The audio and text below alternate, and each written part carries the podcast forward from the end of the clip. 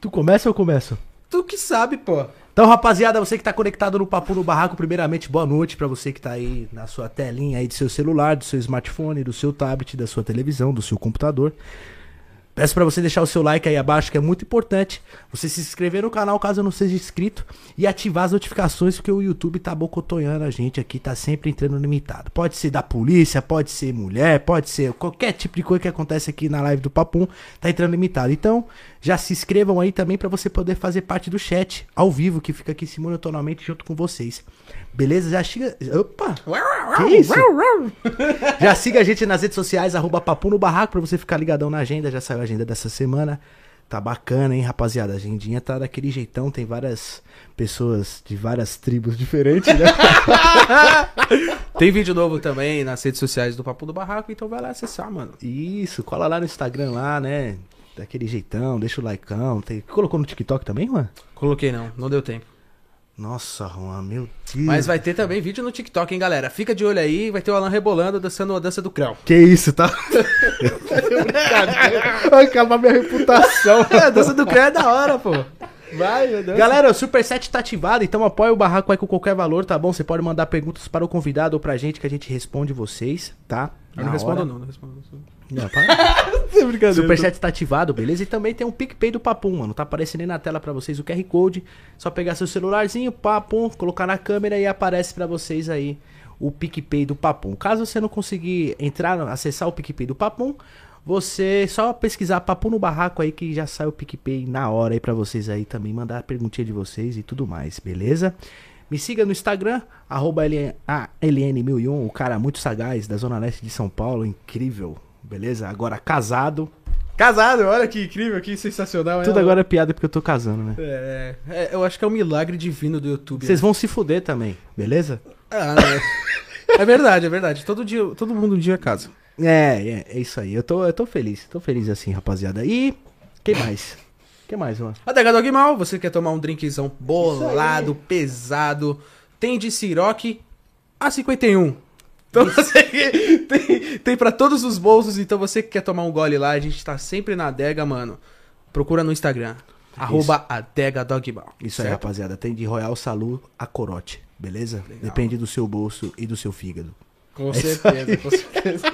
Segue o Mano Juan aí também no Instagram. Tá, rapaziada? Tá aí o Instagram dele aparecendo Ô, na tela pra você também aí. Vai lá. O cara manda, sagaz, bonito. manda um direct pra ele lá. Fala aí, Juan, vai se fuder. Não, Só também porque- não é assim também as coisas. Não funciona desse jeito. Ele, ele- esse cara tá muito avançado, né? Tá achando que é o que? É o Flow? É o Flow? E lembrando vocês que você pode se tornar um membro do canal. Já tem um Gemoura aí que tá junto com a gente, que tá presente hoje. Tá presente também, Gemora? Tem, o Um. Gemoura. Rapaziada, Feijuca membro tava- do canal aí, muito obrigada. Por apenas R$ 2,99. Tem o Play Cortes também que tá junto com a gente. Então, por apenas R$ 2,99 você vai participar do grupo do Telegram do Barraco, beleza? Cadê o chip? Nossa, o chip tá ali. Comprei o chip hoje, galera. Eu vou montar o grupo hoje pra vocês. Principalmente aí do, do, do Sem marca, Papo. sem mostrar a marca. Comprou o chip. Aleluia! Tem que mostrar. Meu, o chip da escuro. O chip pré-pago pra comprar agora só de conta, velho. Ninguém sabe que marca é, hein? É da escuro. Tem a clara? Esse é escuro. Desculpa, galera, vou me demitir. Por apenas R$ 2,99 se torne membro e vem fazer parte do grupo do Telegram pra você receber áudio dos convidados, fotos, eu receber opiniões de vocês também, quem vocês querem aqui no Papum. O Alan Então, dançando creu. é. É, Também, se você quiser. entendeu? Por apenas R$ 2,99 você vai no posto, vai comprar um Trident, você paga R$ 3,50. Aqui por apenas 3 reais você fica aí mais perto da gente, beleza? Apoia aí quem puder aí. Ou fui comprar aquele Trident grandinho assim, R$ 8,99 no Trident. Você é louco, não dá mais essa Trident, tá muito caro, galera. Vamos passar pro Big Big. Aquela bala que tem um índio. Cravo, né? Faz que nem velho, fica mascando cravo. Nossa. É isso, é a melhor, a melhor pro bolso. É isso. E rapaziada, hoje estamos com uma pessoa aqui importante, querendo ou não. Importante. Muito importante para a nossa segurança. Segurança total, o barraco tá hoje. O cara é boa pinta, velho. Boa pinta, boa pinta também. O cara é FI. capitão. Capitão. Estamos aqui hoje com o Guilherme Solano. Aê! Capitão Solano? Obrigado, obrigado. Puxa, Merece, merece, Puxa merece. saco, capim, pardal tem em todo lugar, né? Então, queria agradecer. Quero agradecer o convite da rapaziada aí. Obrigado por poder contar um pouquinho da história, né? tirar as dúvidas do pessoal, interagir também. e divulgar um pouco também do trabalho que é feito tanto pela Polícia Militar, que muitas vezes as pessoas, as pessoas têm dúvidas, né? quanto no trabalho de resgate animal, que é uma causa que eu defendo também, que eu estou levantando essa bandeira. E cada vez mais eu vejo a dificuldade que é, porque é um trabalho sem fim, né, cara? A gente enxuga gelo diariamente, porque infelizmente ainda falta uma consciência muito grande da população, falta uma consciência muito grande social em relação à importância do cuidado com o animal, em relação a, ao, ao crime em si, né? Mas a gente vai bater um papo e explicar um pouquinho. Ó, com certeza. E obrigado por ter vindo, viu, Solano? Isso, é pequenininho aqui, mas é aconchegante. Dá pra gente Fantástico. ficar. Mais que suficiente. Isso aqui pra nós estamos em casa. Tá bom. É...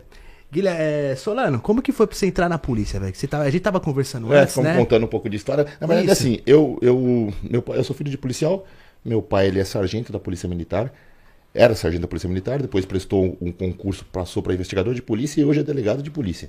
Então, né, acho que ele. Nem, nem tento mentir para ele, porque já viu de tudo, né? Então, foi 10 anos do primeiro batalhão de choque, famosa rota. Então, realmente, ele tem uma bagagem muito bacana.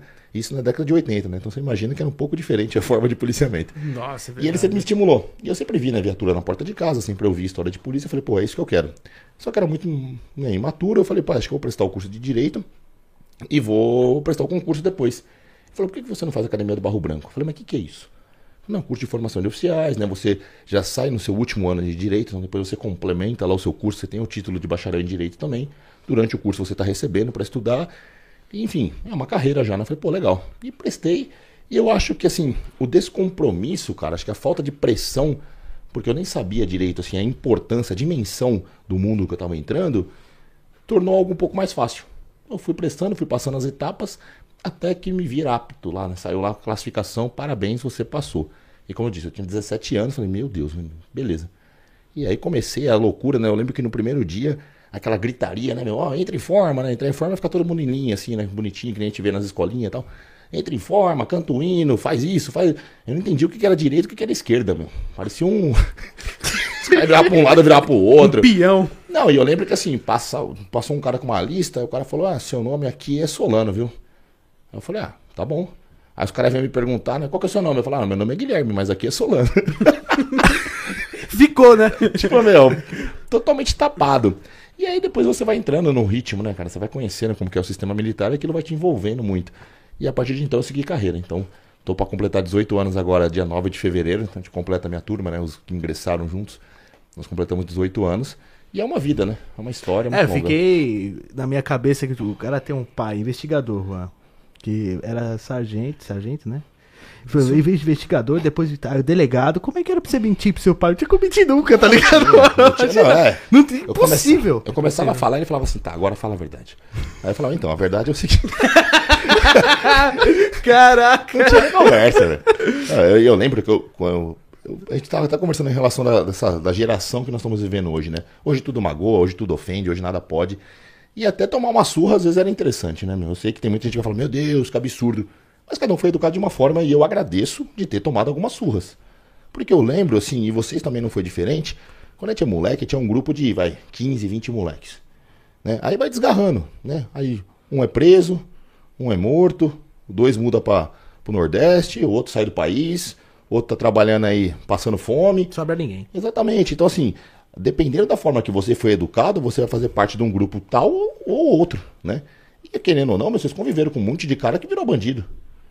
99% dos meus amigos.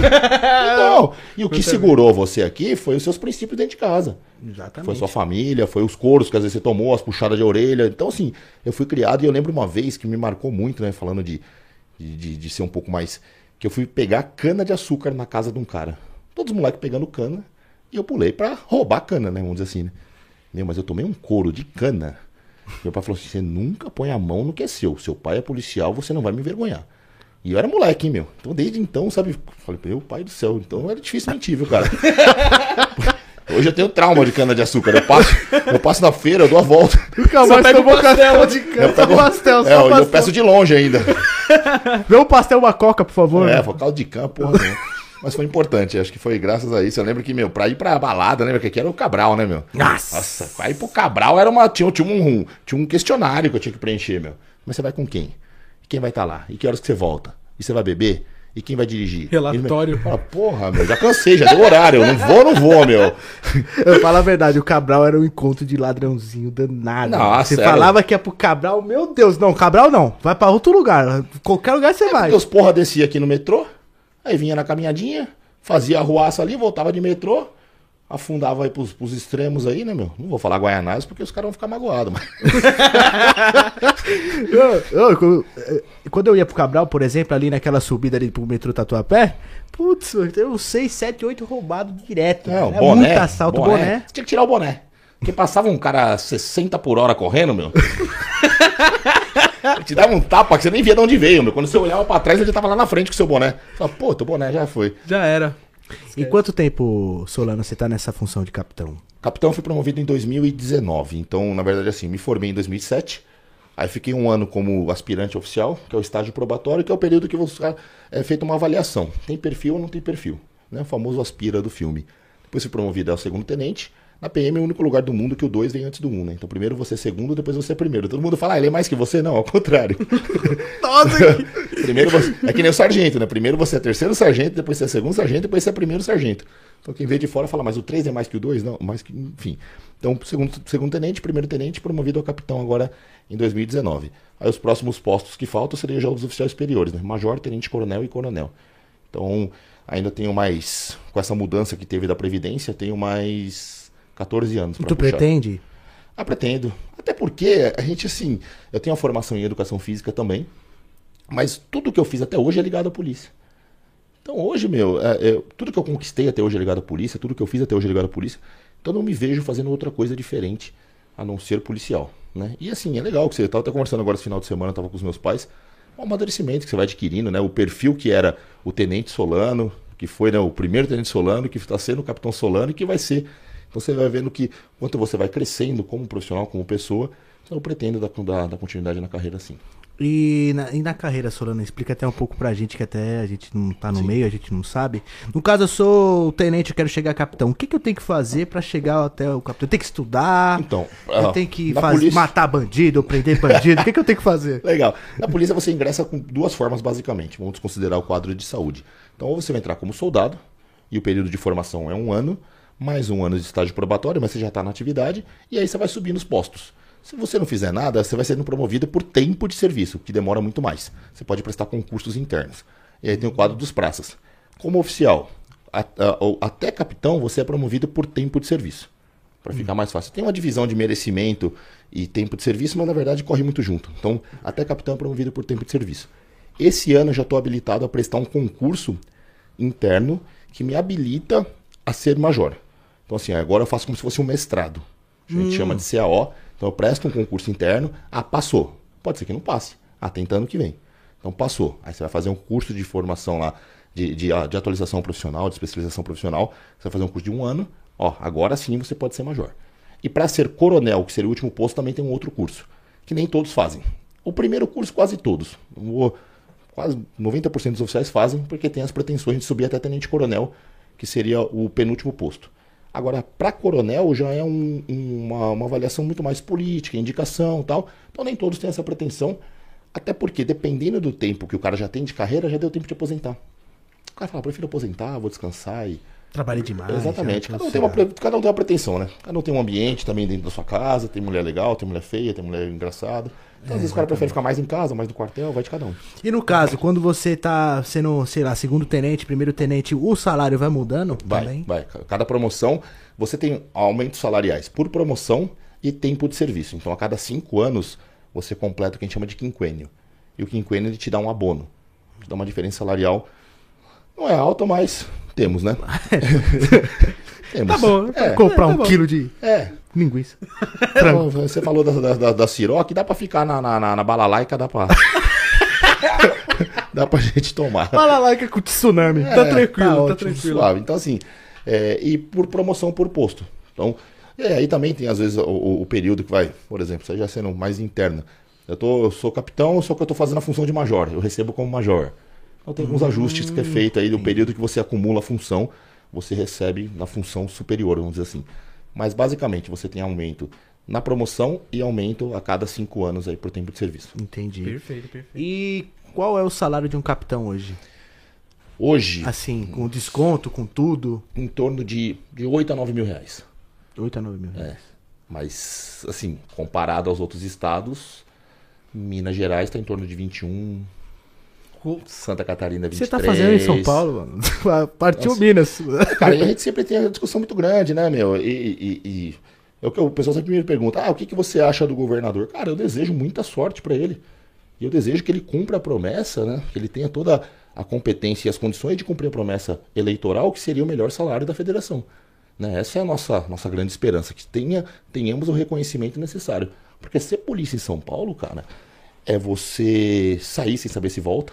É uma pressão interna muito grande, é uma pressão externa maior ainda. Você tem o compromisso com a legalidade, você tem um dos maiores índices de suicídio do mundo dentro da instituição Polícia Militar. Porque o cara ele já tem toda. Porque, falando claramente, a sociedade está doente. É, isso, é uma- isso é fato, a sociedade está doente. E seria ideal que a gente tivesse uma fábrica, meu, que a gente pega aqui, ó, a massinha, põe, roda lá, sai o polícia que a gente quer. Mas não dá. Então a gente vai pegar na sociedade aquilo que a gente julga ter o perfil.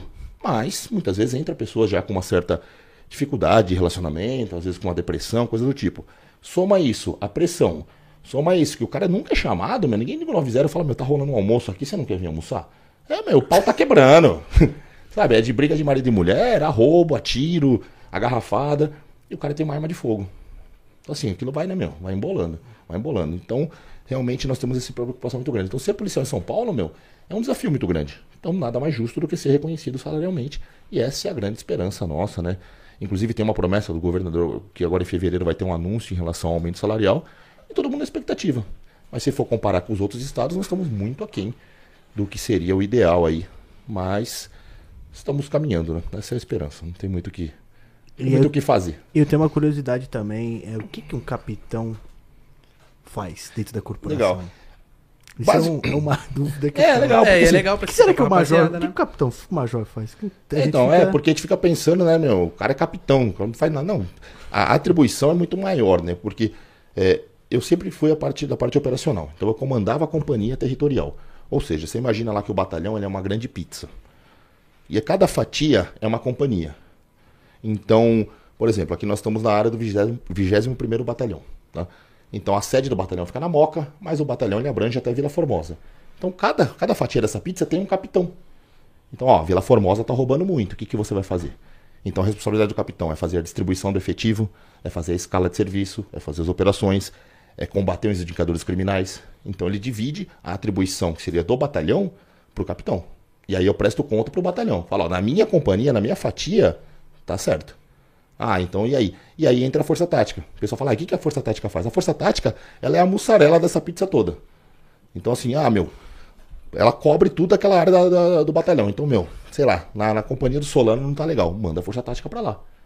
Além do meu efetivo, eu tenho a força tática apoiando. E o pessoal fala muito, ah, tá cheio de viatura de rota agora.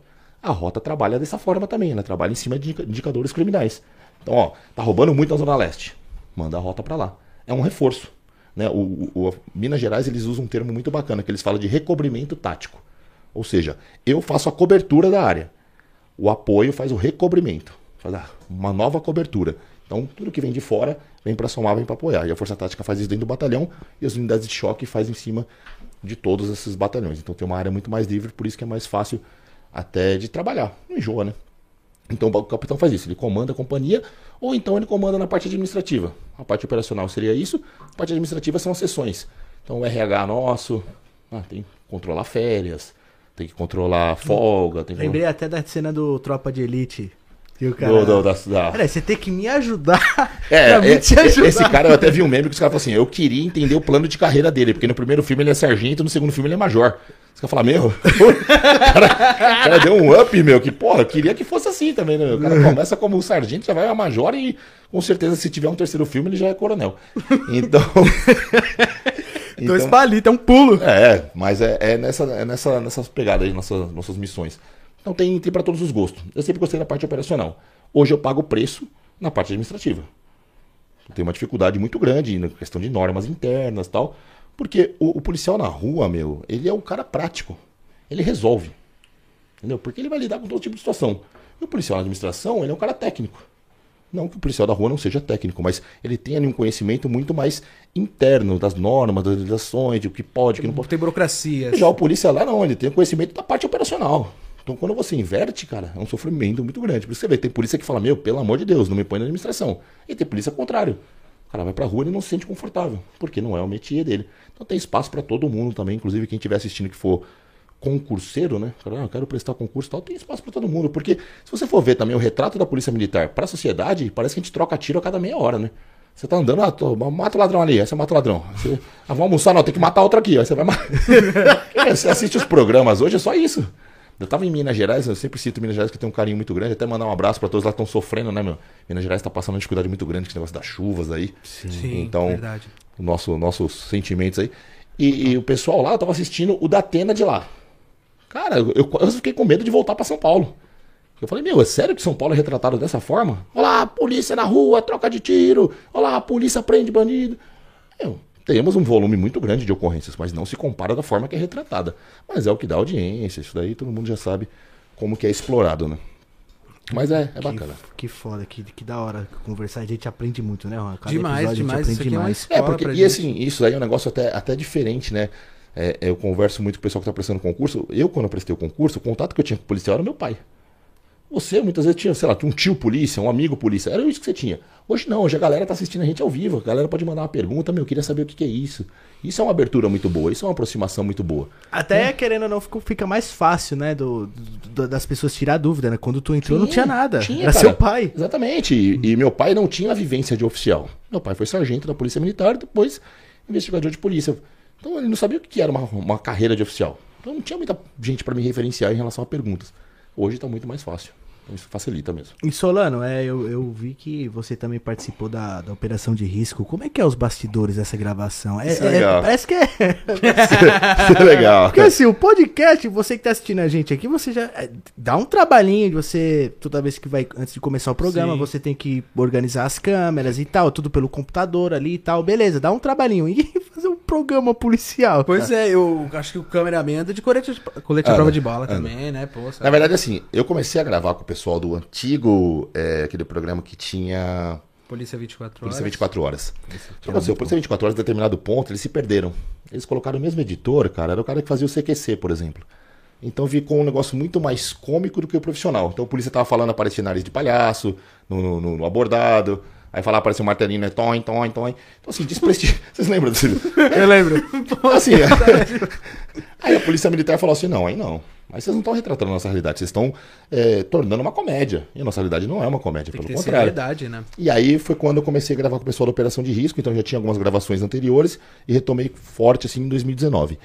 E antes eles vinham em dois, vinham um produtor e um câmera. Agora, até por redução de custo, vem o produtor, que é o câmera, que é tudo, que é o entrevistador, que é tudo. é um cara só. Eu faço tudo. Exatamente, eu gravei, gravei muito com o Michel, que é um. Se tornou até amigo pessoal, porque você tá o dia inteiro, o cara se torna um companheiro de viatura. Né? Porque, Michel Elias? O. Não, Michel. O japonês.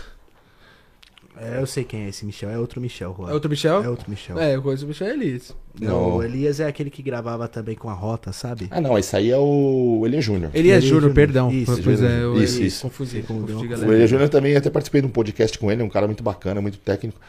Mas aí, aí acontece, como funciona? Eles pedem, a Rede TV pede autorização para o comando da polícia. Ó, oh, quero gravar lá na área, sei lá, como eu fui sempre do 19 Batalhão. Era no 19 Batalhão. Beleza, beleza. Eles vinham aqui, como já tinha uma certa afinidade, eles iam direto lá para a companhia. Como que a gente começava o serviço? Vamos trabalhar. Então punha lá o cara de quarto homem, né? Então, normalmente trabalhava com auxiliar, então ele ficava atrás de mim, assim, na, na viatura. E o cara ficava acompanhando o dia a dia. Ah, vamos abordar, vamos. Ele gravava. Ah, abordagem tranquila, aquilo não é matéria, descarta. Né? Então descarta, descarta. Se desse alguma ocorrência, legal, meu, não deu nada. Hoje tá fraco. Vamos montar uma operação? Vamos. Vamos fazer uma incursão na favela? Vamos. Porque, infelizmente, o pessoal fala, porra, por que, que não acaba com o tráfico? Porque não acaba os compradores, né? Isso é fato. Então, assim, normalmente você vai entrar, você vai ter um, um sucesso, ou grande chance de você ter sucesso no flagrante de tráfico, porque vai existir. Você sabe que existe. Não para, né? Não, não para. Aí você fala assim, ah, mas tá rolando tráfico aqui, então beleza, põe a viatura. Os caras vêm vender aqui, ó. Aí você fala, pô, põe aqui, né? Os caras voltam pra cá. É brincadeira de gato e rato. Então, tanto é que assim, você tem que ser muito pontual nas suas ações. Vai lá, faz ação, recolhe, tchau. Até porque a gente sabe todos os outros problemas, né? Normalmente é menor que vai estar tá vendendo. Quando você terminou a ocorrência, já tem outro vendendo. Né? A porção que você pega ali para fins de tráfico acaba sendo insignificante. Ah, prendi mil pinos. Beleza. Os caras estão vendendo normal. Tem 20 mil chegando, tá Então, assim, e aí nós fazíamos isso daí, ó, vamos montar uma incursão, vamos fazer uma operação, vamos mapear um lugar, vamos fazer. E aí gravava, né? Aí gravava. Mas tem, né, meu? Tem uns negócios que tinha que cortar a polícia caindo. Eu mesmo já caí, falei, ó, pelo amor de Deus, não me põe. você não me põe isso no ar que você acaba com a minha Não dignidade. põe meu. no Faustão, não, meu. É, acontece, cara. É, é, a edição sempre é fantástica, né, cara? Mas tem, tem os, os- Acontece. as né? besteiras que você fala, cara, tem que cortar. Você xinga, você. Né? E por mais que seja do momento, pra fins de TV, tem uma série de restrições. Então você tem que toda hora tá, tá balizando. E o, o- e o Michel ele ficava assim, tipo. Né? Sempre com o dedinho filmando, tipo, não, isso não, isso sim. Tipo, tipo, meu, É tipo gandula, né? da- é, ele fica assim, não, isso aí tá legal, né?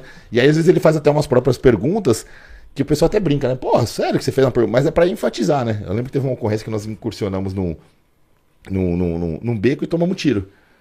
Aí veio os tiros, aí a gente abaixou. Porra. Aí ele falou assim: é tiro policial. Meu, coitado, virou meme e tal. Mas eu entendi o que ele fez. É pra deixar muito claro aquilo, sabe? Pra enfatizar, caramba, estamos tomando tiro. É, é porque quem. Acho que quem nunca viveu. É, por exemplo, eu pensei que é tipo aquela CG que a rapaziada meio que desliga a chave e faz pá, pá, pá. Tem um Uma barulho um pouco parecido. Uma Tem um barulho balinheira. parecido da, da moto. É um estampido seco, justamente, é. E você. E uma coisa assim, você ser caça ou ser caçador, né? O policial ele tá acostumado a ser o caçador. Né? Você se surpreender, não ser surpreendido. Então, muitas vezes, por isso que é muito importante o treinamento. Isso é em qualquer, qualquer tipo de profissão. Quando você não é treinado, você age por instinto. Você não age por técnica, você age por instinto. Então, por isso que a gente bate muito em cima de treinamento. Senão, o policial um deita no chão, outro chora, outro grita, outro pula o muro. Você imagina? É sobrevivência, velho. Você fala, o quê, mano? Estamos tomando tiro? Se você não tem técnica, se você não tem treinamento de falar, ó, é isso que você vai fazer. O cara, meu, ah, é cada macaco no seu galho, velho. Você sai pulando e. É igual uma treta, tipo, você vê um faixa preta de capoeira, de jiu-jitsu, vai tá, tá uma treta acontecendo e o cara tá quieto, tá acessível, tá são. Você vê, tipo, nós que nunca treinou É, nada, já tá louco, já sai É, batendo em aquele tudo, soco de- quebrando Aquele soco de lado que começa aqui, né, meu? Vai... Você sai arrastando todo mundo que tá do lado aqui, ó. Então, É verdade, é Então é verdade. muito importante treinamento. A polícia ela bate muito em cima disso aí, né? Tem que treinar, treinar, treinar, treinar pra evitar isso daí. Porque é surpreendente, cara. Você vê que um negócio que, que eu vejo que é muito, muito, muito bacana, assim, condicionamento. Você não vê policial passando a arma nas costas do outro, por exemplo. Então, ué, tá entrando eu e você aqui. Você passou na minha frente, eu abaixo. Isso, cara, meio que já tá, tá- tá tão incutido no, no- no policial que ele já sabe. Porque a arma apontada pra você é perigo pra você. Baler meu companheiro. Sei lá, toma um tiro de lá, um reflexo, coisa do tipo. Então, isso é um exemplo de condicionamento. O cara já faz sem pensar. Então, quanto mais você treina, mais você condiciona, mais fácil você ter uma reação. Meio que entra hora. no automático. Exato, é né? que nem dirigir, né? É. Você sabe onde é os pedais, você não fica pensando acelerar, frear tal. Você começa a ter um. Então, por isso que é importantíssimo treinar qualquer profissão. Obrigado, Tamara, por se tornar membro do canal, tá bom? Tamo e junto. obrigado também, Rafael Moura, tamo junto. É, é, capitão, já que eu- aconteceu de. Eu ia fazer uma pergunta. Ah, pode ir, pode ir. Desculpa, eu tô tão frenético. É, tá? eu vi, é. Vou me calar um pouco. Não, fica tranquilo, pode fazer a pergunta. O treinamento de um policial é rígido? Ou ele é mais É tranquilo? rígido. É Tem rígido? uma, tem uma máxima né, que o pessoal fala Tem que uns é tão- gordinhos, né? Tipo exército? Tem. Então, assim, o grande problema é que aí volta aquilo que nós falamos desde o início. É um reflexo da sociedade. Né? Então, assim, você para pra pensar, hoje nós temos uma média de reprovação no TAF da polícia, que é o teste de aptidão física, para entrar, de 44%. Cara, você imagina. Então você vê, eu não consigo entender isso como. Porque o teste não é tão difícil. Eu entendo isso como descompromisso. Porque, porra, eu tô prestando concurso. E eu até brinco, porque eu dou aula disso, eu até brinco, falo, pô, o edital, quando você faz o cursinho, o cursinho ele fala assim, ó, isso aqui pode cair. Quando a gente fala de TAF, eu falo, isso aqui vai cair. Você precisa fazer isso aqui, bacana. Porra, treina, se prepara, né? Então entra muito na questão de compromisso, descompromisso. Lá dentro, durante a formação, sim, é rígido a formação, é rígido o, o- o treinamento. Mas depois que se forma, cara, não tem como. Não tem mais uma rotina de treinamento. Por mais que você tente implantar uma rotina de treinamento, não dá. Porque você imagina, o cara trabalha dia sim, dia não, ou noite sim, noite não. Como que eu vou pegar esse cara pra treinar que horas? Porque ele já assume às 18 horas e o Copom, ó, tome ocorrência, tome ocorrência, tome ocorrência. 6 horas da manhã ele vai, meu, ele engole um café quando consegue e já vai pra rua. E vamos atender ocorrência, vamos pra cima, e sabe? Então é difícil você falar, ó, vamos fazer o seguinte, vamos tirar quatro viaturas aqui, vamos treinar. Aí no meio do negócio dá um perereco. Ah, tá vendo? Os caras estavam jogando bola, por isso que não. É uma situação muito difícil, sabe? Forças especializadas, as tropas especiais, choque, força tática, coisa do tipo, ainda tem um horário pra isso. Você consegue destinar um horário para isso, para o treinamento físico. Por isso, via de regra, os caras são mais bem condicionados, né? melhores condicionados. Mas nem sempre o policial tem esse compromisso. E, infelizmente, foi feito um trabalho, um estudo, está desatualizado, mas eu acredito que não deve estar muito, muito fora do que foi feito, que ele falava assim, a expectativa de vida do policial militar são 5 anos após aposentado. Ou seja, o cara aposenta, vive no máximo 5 anos e morre. Porque o cara passou 30 anos, cara, comendo mal, dormindo mal, é, atividade extra, porque isso é uma realidade do policial, o cara faz bico pra caramba, então o cara já não dorme. É, às vezes vida desregrada. Psicologicamente também O afetado. cara aposenta e morre. Você cata muito cara que no final da carreira o cara não consegue amarrar a bota, cara. O cara tá fisicamente destruído. E é triste. né? A, gente perdeu, Moído. a gente perdeu muito veterano aí, o cara aposentado por Covid.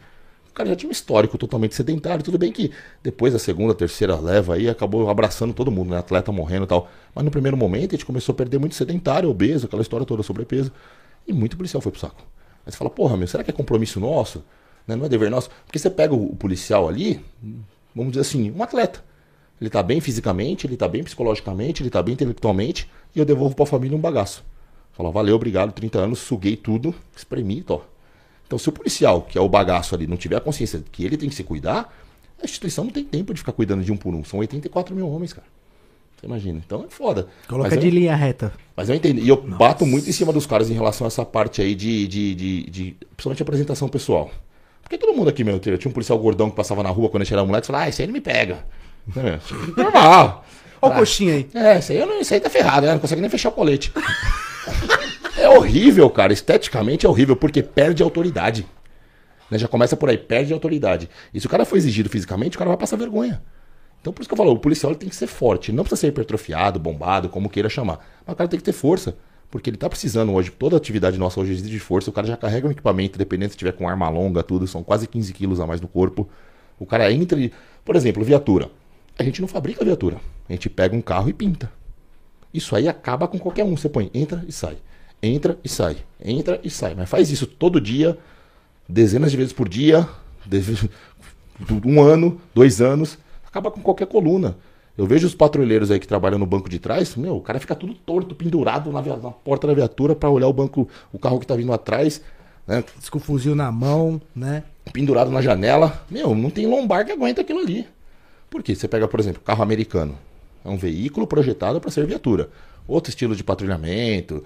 Normalmente eles são né, os solitários e tal. Mas é um carro projetado. O nosso não. O nosso é licitação. Ó, bacana. Tá dentro do, do, do, do que a gente precisa. Mais barato? Valeu. Aí pinta. Aí começa a chegar vários modelos. Por isso que ele toda hora mudando. Toda hora.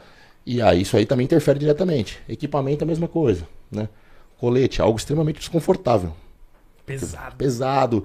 Ele aperta, você senta, ele levanta. Né, meu? Aquilo belisca lateral aqui do corpo. Imagina o cara gordão, velho. Nossa. Nossa. O ladrão, o ladrão correndo, o gordinho correndo atrás dele, aí pulou a... Ah, não dá. Pulou a parede? Vixe, deixa quieto. Chama apoio, chama apoio. Ô, Solano, Solano! Ah, aí, você fala, é. Aí você fala, porra, esteticamente é horrível, porque você imagina e fala, porra, mas tá indo lá a polícia. Você fala, ah, mas eu não consigo.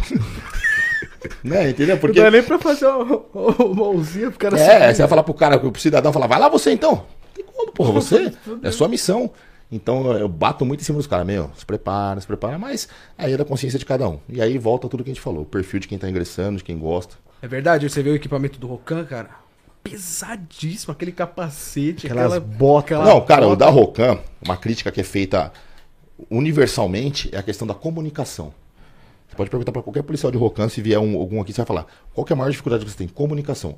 Porque ele tem que pilotar, ele tem que apertar o rádio, ele tem que falar, aquela chiadeira do vento, você não escuta nada, ele tá sozinho muitas vezes atrás da moto porque o parceiro ficou para trás. Meu, é desesperador. Então assim, você fala, porra, já passou da hora da gente investir em alguma coisa, comunicação de capacete, não sei. O cara tá sozinho Nunca no mundo. parei mano. de... pra pensar. Cara, tenta, tenta, ó, tenta você tocar a moto, o cara fugindo, você não sabe se o cara tá armado, às vezes é dois caras garupa, porra, então você tá ligeiro com a, com a arma, ainda pra ajudar, muitas vezes o poli- 90% da sociedade é destro, então se o cara precisar pegar, ele vai ter que trocar de mão.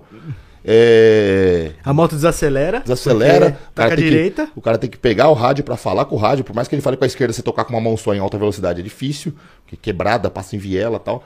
Então assim, uma série de coisas que fala, porra, meu, mais equipamento. E outra coisa, a postura que você fica, né? É muito tempo inclinado em cima da moto, né? Dar um rolê é da hora.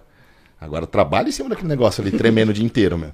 E esquenta aquelas botas de couro que esquenta o pé do peão, que, meu, parece que tá pisando numa frigideira do pica-pau lá, aquele desenho. É foda, bicho. Eu imagino, porque a farda já é muito pesada, assim, de, de, de pistola, de capacete, de faca, de lanterna. Ele tá buscando um bandido, vai falar com o cupom, ele vai mirar e vai cair, né? Uh, não dá. Meu, não dá. várias vezes você escuta, é. Várias vezes você escuta o cara, parece que ele tá correndo a pé. Porque é tão ofegante, é tão tanta missão, meu, que o. o Adrenalina, né? Adrenalina. O Adrenalina corpo ele mesmo. processa aquilo como estado de emergência, meu. Então você não consegue entender nada. Você fala, meu, calma, respira, modula. Porque você não consegue chegar, velho. Imagina, o cara pega uma salinha aqui e rasga essa salinha. O cara, quando ele, pra ele pegar o rádio, pra ele começar a falar, ó, tava no Cabral, já tá lá na. tá lá em Amelo, velho. Só, eu já cansei, só de pensar já tô ofegante Tá já. em Amelo. Você fala, Nossa, meu, cara. é uma loucura. Então, como a, gente, tava- como a gente começou a conversar, ser policial é um desafio. É um desafio. Eu tiro o chapéu pros caras da Rocan, meu. Tanto a Rocan quanto os bombeiros militares que trabalham na- nas mobs, né? Que são as motos que chegam do bombeiro antes. Aqueles caras tudo, Transalp, né? tudo maluco, meu. Que os caras têm que chegar antes que o resgate. Você imagina, o resgate já vem num pau da porra. Imagina aqueles caras. Ele já tá em cima da moto, né, esperando. É, coisa de Caralho. maluco. É coisa de maluco. velho. Solano, já sofreu algum assalto à paisana? Já. Já troquei tiro paisana, foi um desespero do cacete. Porque uma coisa é que nós falamos de condicionamento. Eu tô condicionado a me envolver em ocorrência de gravidade de serviço. Eu olho pro lado, tem um parceiro, tem uma viatura, tem um rádio pra chamar. Né? E é aquela história também, né? Falo o que eu faço o que eu digo, não faço o que eu faço. Tá de colete também. Você tá de né? colete, Tá. você tá, meu. Você se sente mais protegido. Aí, é, molecão novo, tava com eu e um camarada, marcamos um encontro com duas meninas. E, meu, aquela história, celular dentro do carro. Chave pra ladrão. E eu encostei. Era um, um recuo do metrô, aquele metrô Conceição, em frente àquele prédio do, do Itaú. Encostei assim. E aí nisso, passando um monte de gente, eu achando que tava ligeiro, olhando e respondendo, era SMS, né? Nem WhatsApp. Respondendo, né? Tipo, onde vocês estão? Pá, pá. Nisso passou um casal. O casal não chamou tanto atenção. O casal passou, olhou, eu olhei e continuei. Aí eles abriram o leque. Aí o cara veio do meu lado e a menina foi do lado do, do meu amigo. Aí quando eu vi, o revólver já tava na cara, né? Aí o cara, ó, perdeu. Eu falei, meu, já era. O cara pegou o celular da minha mão. Eu falei, não, já era. Você quer o carro, leva o carro. Aí o cara olhou assim e tal, e a gritaria, só escutava a menina gritando, com, nem sei o que tá acontecendo aqui, olhando pra arma o tempo todo, né? E eu armado. E, a E arma- agora que. é, e a arma, a arma na cinta. Aí o cara de fora do carro deu uma geralzinha assim, tá armado? Eu falei, não, né, meu? Eu fui meio que virando o corpo, não, não tô armado, não tô armado, não tô armado. E tentando sair do carro. Aí uma hora eu forcei a porta, aí ele puxou o cão assim do revólver e falou assim, tá desacreditando, meu? Eu falei, puta, ele vai dar, né? meu? Que você vê aquele negócio rodando assim, né? Aí eu falei, puta. Aí eu falei, não, calma, calma, calma. Aí ele falou assim, você vai comigo, nós vamos fazer um dinheiro e depois eu vejo o que eu faço.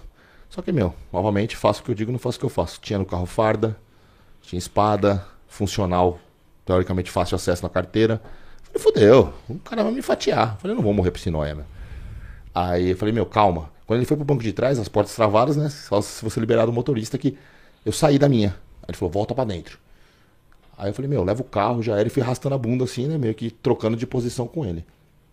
E ele- Escondendo a... Imagina É. a adrenalina, porque É. você tava, meu, e agora? O que, que eu faço? e, e assim de gente, cara. Assim de gente passando, meu. E, você- e aquilo você- é tipo filme mesmo, né? Você congela tudo que tá passando em volta e eu só vi o cara. Lembra até hoje o rosto do cara, roupa de time e tal. E aí foi virando, virando, virando, até uma hora que eu fiquei de lado. Aí ele falou, para, para, para, para. Eu falei, meu, já era. Aí ele veio, deu mais uma olhada na cintura assim. Aí eu fui andando de costas e falou assim, a rua aí, ô cuzão. Aí eu. Aí quando ele entrou no carro, eu falei, ah, agora é minha vez, né, meu? Aí começou. Sai o sapeca iaiá lá, meu, pula pra cá, pula pra cá.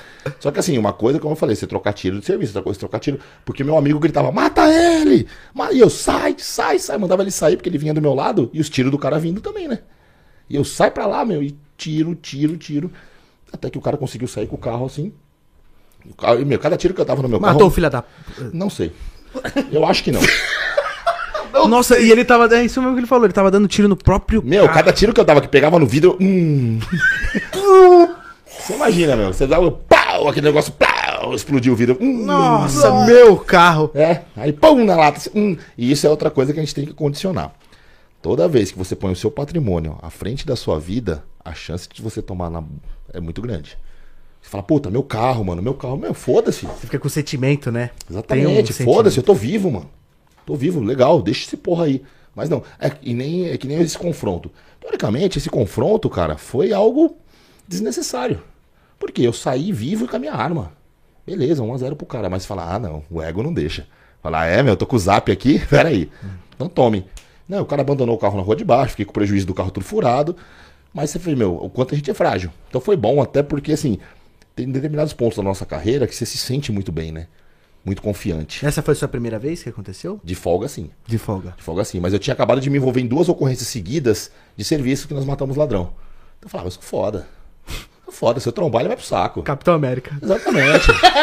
Era, meu, Capitão eu, América. sou o bichão. Sou. Foi Não preciso nem de escudo. Exatamente, falei, foi a hora que eu falei, meu, não sou tão foda assim, hein? Podia ter ido pro saco por causa de um noia. Então é a hora que você volta pra terra. Né? Então Deus às vezes dá chance pra alguns idiotas retornarem. Né? Meu filhão, vem cá, deixa eu te explicar, tá vendo isso aqui, ó? Você deu uma sorte. Então foi um negócio, um momento de reflexão muito grande, mas de folga é complicado. E a gente perde muito policial de folga. Muito, muito, muito. Principalmente moto. Eu tava comentando de moto. Moto, cara, você tá vulnerável. Você tá lá exposto, você acha que você tá esperto, mas a gente, você é abordado em movimento. Às vezes você não sabe nem de onde que veio, né, meu? Mas no caso, Solano, se você. No, você saiu de- com a sua motocicleta. É uma motocicleta de alto porte.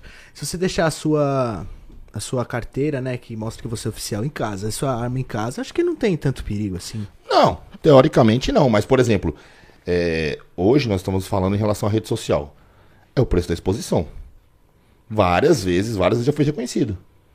Entendeu? Tanto de folga, com meu carro, os caras, e beleza, E ladrão e aparecido cidadão de bem. na TV, Então, né? ladrão e cidadão de bem. Então você fala, meu, é um risco. Então o cara que se expõe, ele tá sujeito a isso. E eu concordo. Eu acho que é, um- eu acho que é o mais prudente.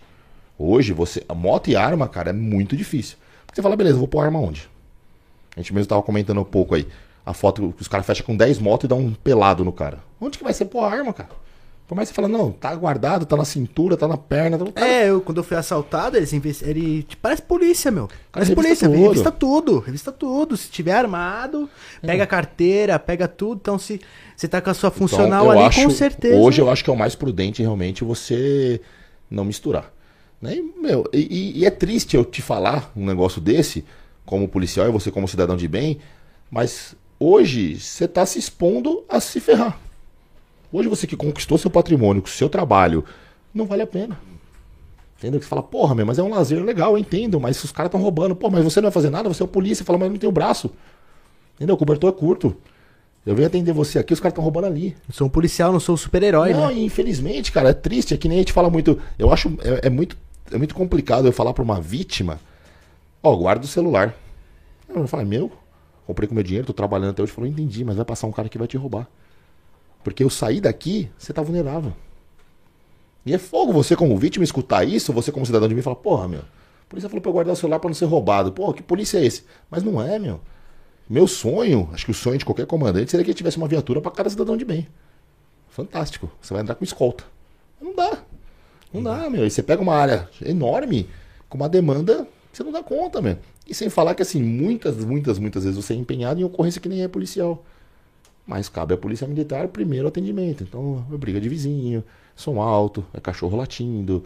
É tudo que você imaginar, cara. É fossa entupida, os caras já chamou. É foda. você imagina, cara. Os caras. É porque eu, eu até fiz essa Sabe pergunta mesmo. pra, pra ti, porque quando eu era um pouco mais novo, eu tinha vontade de ser papiloscopista, né? E aí, mas eu acho que o, o- policial, ele, ele se acostuma tanto com a arma que acho que se ele sair sem a arma, ele deve sentir muita falta de alguma coisa. A mesma coisa se você ficar sem celular. É condicionamento. É condicionamento. É um braço, né? É um braço que você deixa em casa. Porque você sabe, você. Só que o, o, o fantástico, assim, é quando você consegue se antecipar a situação. É legal. Você fala, puta, meu, olha os caras ali, ó. Você já se ganhou tal. Você... Aí você tem um poder de ação, você tem um condicionamento pra ação. O problema é quando você é surpreendido. Aí a hora que você fala, puta, e agora? Agora eu tô com o cano na cara, que nem eu lá. Achei que tava esperto, pá, pá, pá, o cara, pum, perdeu. Eu dei muita sorte, cara. Muita sorte. O cara achou o revólver, já era. Já era. Fala, Ele mexeu na sua cintura e não não achou? Tava mais, pro, mais pras costas, assim. Então você fala, meu, e você esfregando o corpo assim, né, cara? Aí você fica com mil pensamentos. Fala, meu, vou grudar a arma do cara. Vou fazer. Mas assim, outra coisa que é foda. Hoje tá muito na moda o- os caques, né? Colecionadores, atiradores, Eu tô caçadores. querendo fazer isso aí. Eu Cê- acho fantástico. Eu acho fantástico. Acho que todo cidadão de bem ele tem que ter, o, tem que ter o- a oportunidade, tem que ter o direito de se defender. Pelo menos equiparar forças. Né? Porque, meu, eu tô vindo te roubar, mas você pode estar armado. Essa dúvida já me deixa com medo. Entendeu? Então, equiparar a força. Hoje eu sei que você tá desarmado. Ah, era, perdeu. Mas, o que, que é importantíssimo? O cara saber a responsabilidade que é andar armado. Você tá armado, ele não, vocês estão no rolê. E aí, se você foi vítima de roubo, ele tá condicionado? Sua mulher tá condicionada? Entendeu? Então, assim, é uma responsabilidade muito grande, cara. Você imagina você carregar esse peso que sua mulher tomou um tiro na testa porque você reagiu? É, realmente. Então, assim, essa consciência o cara tem que ter. Eu falo, meu, eu tô andando armado, porque no começo, meu, é um segundo pinto. Você fala, porra, meu, isso é embaçado, meu. Se liga aqui, ó, tô armado, sou bichão, tenho dois metros de altura. Você acha que você é foda, porque você fala, mano, eu tô armado. E realmente, ele te dá uma sensação muito boa. Mas e o que vem atrás disso aí, né, meu? Falei, e aí, você sacou essa porra e agora? Como já aconteceu vários casos de o cara sacar e perder a arma, porque o cara não teve coragem de atirar. Então, meu, é complicadíssimo. Por isso que eu acho que é fantástico o direito do cidadão andar armado. Eu acho que deveria ser algo muito mais flexível, muito mais fácil. Porém, a consciência tem que vir junto. E até a questão da, de, uma, de uma pena, por exemplo, mais severa. Porque bacana, você assumiu o risco. Você tem o direito à arma, mas qualquer merda com essa arma é- tá no seu nome, tá? Então, porque senão vira bagunça, cara. Vira É, bagunça. exatamente. Principalmente brasileiro, né? Que É, o povo latino, no geral, fica né, tarado, né, meu? Fica é, armado, né? fica tarado. Aí eu tenho vontade de ter, porque eu tenho vontade de tipo, meio que colecionar. Eu gosto. É legal. Eu gosto. Meu pai Não, arma tinha- de fogo teve é um arma que, meu, é, é atrás. tentador demais, né, meu? Porque realmente você vê que assim, são modelos e modelos, são várias oportunidades, tem vários tipos de. vários calibres, a sensação do disparo é bem gostosa. E nunca você sempre vai estar. Meu, tem cara que investe uma, um, uma- um apartamento de, de arma. É verdade. Porque não tem Tu limite, tem cara. muita, tu tem, tu tem arma fora a Tenho. sua de uso? Tenho, eu tenho a minha arma da Polícia Militar mais três armas particulares. Tenho. É, tem um É. Tem uns brinquedinhos. um- uma é, BMW de, de arma. É, É um eu, eu, eu, eu gosto. Os Parcela em modelos? 24 vezes. Eu tenho um fuzil. Nossa, que exagero, né? É capitão terrorista. É pra brincar, né, meu? Vamos brincar de verdade, né, meu? Eu tenho uma bazuca. Lança míssil. Ponto .50 antiaérea. Eu tenho um fuzil, um 556, tem uma pistola, o Jericó, né, que é a pistola muito conhecida lá pelo Mossad, pelo exército israelense, que é uma da IWI, 9mm e um revólver 38, que revólver acho que não sai de moda nunca, cara. Revólver é uma arma que, pelos Desde o mecanismos... faroeste. É, pelo mecanismo dele é muito simples, porque a, a pistola ela exige toda uma. O pessoal fala muito, muito, muito, né? Tem várias críticas aí a determinadas fábricas. Concordo que tem armas ruins, mas o operador ele colabora. Esse cara tá muito operador ruim também. O cara não limpa a arma. Por quê? Meu cara que tem arma de fogo, vou falar com o militar que tem uma arma de fogo, vai. O cara toma banho todo dia, faz a barba pra trabalhar, ele engraxa a bota, ele passa a farda, mas quando é que ele limpa a arma? E a ferramenta de trabalho dele. Isso é verdade. Então, assim, você fala, meu, quando que foi a última vez que você limpou a arma? O cara não limpa, cara, porque o cara acha que é no automático. Isso, eu vejo, eu vejo esse tesão muito maior, às vezes, no atirador, um cara que é um civil, que tem uma arma de fogo, que ele quer ter sempre em condições, do que no próprio militar, que tem aquilo como obrigação, teoricamente, a ferramenta dele. E isso é péssimo. Né? Porque se o cara precisa, o cara fala, ah, mas é culpa da fulana, é culpa de tal arma. Não é, meu. Entendeu? A arma pode não ser das melhores, mas você colaborou muito. Então também é outra coisa que faz parte da rotina Não de quem tem fogo. não tirou, não limpou. Cara, não- eu tive um problema. Eu tinha, uma, eu tinha uma Glock, e a Glock é considerada uma das melhores armas do mundo. Atira no gelo, atira na terra, atira no inferno. Onde você levar ela. Uma ela K-47 de pistola. é, um demônio. Só que ela travou. Eu falei, meu, a Glock travou. Aí eu fui ver, cara. Eu andava muito com ela na canela. E aquele coldre de canela fica muito perto da meia e pegou muito pelinho de meia. Aí junta com suor, com óleo. Com... Meu, tinha quase um, um- Acho que eu coloquei minha avó lá dentro, ela tricotando um suéter ali, meu. Tanto pelo que tinha, tanto lã. Tinha um Ah, gato dentro É, da a arma não conseguia, cara. Ela não Bola conseguia de pelo. Uma bola de pelo. Aí você fala, culpa da Glock? Porra, qual foi a última vez que eu limpei essa merda, meu? É toda hora põe na cinta, sai fora, põe na cinta, sai fora. Põe... Você esquece, cai no condicionamento, cai na sua rotina.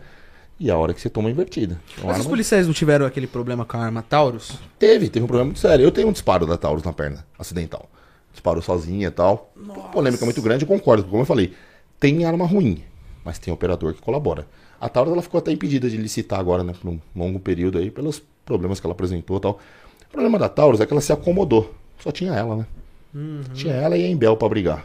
Ela tava disparada. Isso aqui, tó, tó, faz aí, ó. Vê se dá certo. Ah, tchau. Você fala, meu, só tenho você aqui. Meu, eu faço o jeito que eu quero, você vai aceitar de qualquer jeito. Aí quando começou a abertura, que, tá, ah, agora pode licitar Beretta, pode licitar Glock, pode os caras falou, opa, foi a hora que os caras começaram a rever, já era tarde. Então hoje ela, hoje ela tá caprichando muito. Ela fala, meu, perdi mercado demais. Agora tá na hora de eu caprichar, né, meu? Agora, agora. Só Me que agora- lasquei. Só que agora, pra se auto-afirmar no mercado, vai um bom tempo. Mas é uma das armas mais acessíveis. Vai começar com uma pistola Taurus com uns 4 mil reais. Você vai começar com uma pistola Sig Sauer 15 mil reais. Você fala, porra, não tô com essa grana. Você fala, é ruim a Taurus? Não é ruim. É uma arma mediana, vai muito do operador.